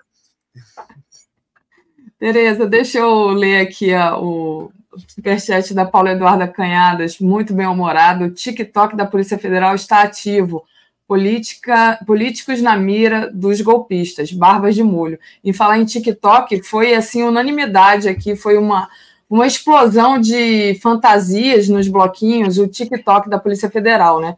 Várias é. pessoas fizeram fantasia com arquinho TikTok, uniforme da Polícia Federal, muito, muito bom. O Cláudio Cunha gostou aí do neologismo desfalando. A Tereza é. desfalou. É. Muito bom, Tereza. E, Tereza, é, é isso. É, não sei se você ainda quer fazer um encerramento. A gente aqui já está satisfeito com tudo que a gente podia e deveria trazer. Agora é acompanhar, né? Como disse aqui a Paula Eduarda, o TikTok está ativo, a gente vai acompanhar aqui o dia inteiro o que, vai, o que pode acontecer, né? Pois é, tem uma, tem uma coluna hoje do jornalista Hélio Gaspari em que ele está dizendo o seguinte: Lula é exemplar na relação com os militares. E eu li, ele elogia muito a forma como o presidente está conduzindo esse relacionamento, que é delicado mesmo e tal. Mas eu insisto no tema de um artigo meu que foi publicado durante o carnaval, teve até muita repercussão, eu recebi muita, recebi muitas mensagens, até de militares é, em que é, eu quero trazer aqui para nós entrevistarmos o professor Manuel Domingues é, sobre esse tema na, ao longo dessa semana ainda, se for possível, talvez amanhã. eu continuo insistindo. O presidente tem uma relação exemplar, mais exemplar será se ele é, resolver regulamentar é, fazer assim a reforma necessária das Forças Armadas, né? É, se ele fizer ali, é, acabar com aquele artigo 142, mudar os currículos das escolas militares, e isso não é confronto. Ele pode fazer isso no perfeito diálogo, dialogando como ele gosta com os próprios militares. Há muitos deles que reconhecem isso, os militares legalistas, né? Tem os militares, em sua maioria, se demonstraram legalistas. É verdade que alguns mais do que os outros, mas não foram legalistas para denunciar. Só que a gente sabe, né? O espírito de corpo é muito forte, né? É, é, é muito complicado isso também, assim, a gente esperar que eles tivessem denunciado, embora fosse obrigação deles. É, é, igual quando você sabe, um colega jornalista, aquela matéria dele não está sabe, muito correta, mas deixa para lá, porque se eu for denunciar isso, é, eu crio uma situação interna muito complicada dentro da profissão, corporação. Estou dando um exemplo aqui hipotético. Todas as corporações profissionais têm um nível de solidariedade, de cumplicidade muito grande. Mas, em suma, o Lula pode tratar da reforma das Forças Armadas sem crise, sem conflito, aproveitando este momento em que elas estão debilitadas e que o Brasil está entendendo que nós não podemos mais viver sofrendo ameaças de golpe toda hora que tem um problema na política, porque eles não são os menestréis, eles não são nossos tutores. Né? O, o povo brasileiro é adulto para fazer suas escolhas eleitorais e as instituições brasileiras estão maduras para cuidar disso, como é, prova disso é como vem enfrentando aí as, as instituições vêm enfrentando enfrentaram todo o risco autoritário que o Bolsonaro representou, né? E continuam dando exemplo de eficiência é, na apuração dessa coisa que foi a tentativa de golpe. É, eu acho que as instituições brasileiras estão ó, de parabéns, dando exemplo para o mundo. Mas é isso, no mais encerramos e eu volto no Boa Noite, tá, Daphne? Perfeito. E você, Daphne, sentimos saudades de você, tá? Ah, sim, eu também senti saudade, Tereza. Tereza, coloquei aqui seu artigo para quem tiver curiosidade, tá? É, tá na página do 247. Lula tem a sua melhor hora para fazer reforma militar. Quem quiser procura lá. E, então, deixa eu só agradecer aqui, pedindo mais uma vez desculpa pelo meu áudio, que todo mundo diz que é muito mais alto. Alguém sugeriu trocar o aplicativo. O meu não é meu, gente. É o que a gente faz a transmissão. Infelizmente, é que o meu microfone deve ser profissional e aí o áudio fica mais alto, mas eu realmente não tenho como, como mexer nisso. Vou, vou tentar aqui saber como é que a gente pode melhorar, mas já peço desculpas. Então, agora, deixa eu só dar a programação. Às 10 horas tem um tom de resistência, o branqueamento social da negritude, com o nosso querido Ricardo Neguton. 11 horas, Giro das 11. 13 horas, O Mundo Como Ele É. A Ordem de Israel é assassinar mulheres e crianças. Às 14 horas tem Estação Sabiá, Cultura e Carnaval da Zona Portuária enriquece o Rio. 15 horas tem o nosso Jornal da Tarde, Brasil Agora, com as notícias fresquinhas do dia. 17h20 tem o Léo Quadrado. 17h50, Boa Noite 247. 22 horas, Ricardo Neguton volta. E às 23 horas tem o Tábula de Fim de tarde. Com isso, Tereza, a gente encerra. Muito obrigada, Tereza. Peço para o pessoal deixar o like aí e compartilhar essa live. Obrigada. Isso, gente. Dedo no like aí. Beijo. Tchau.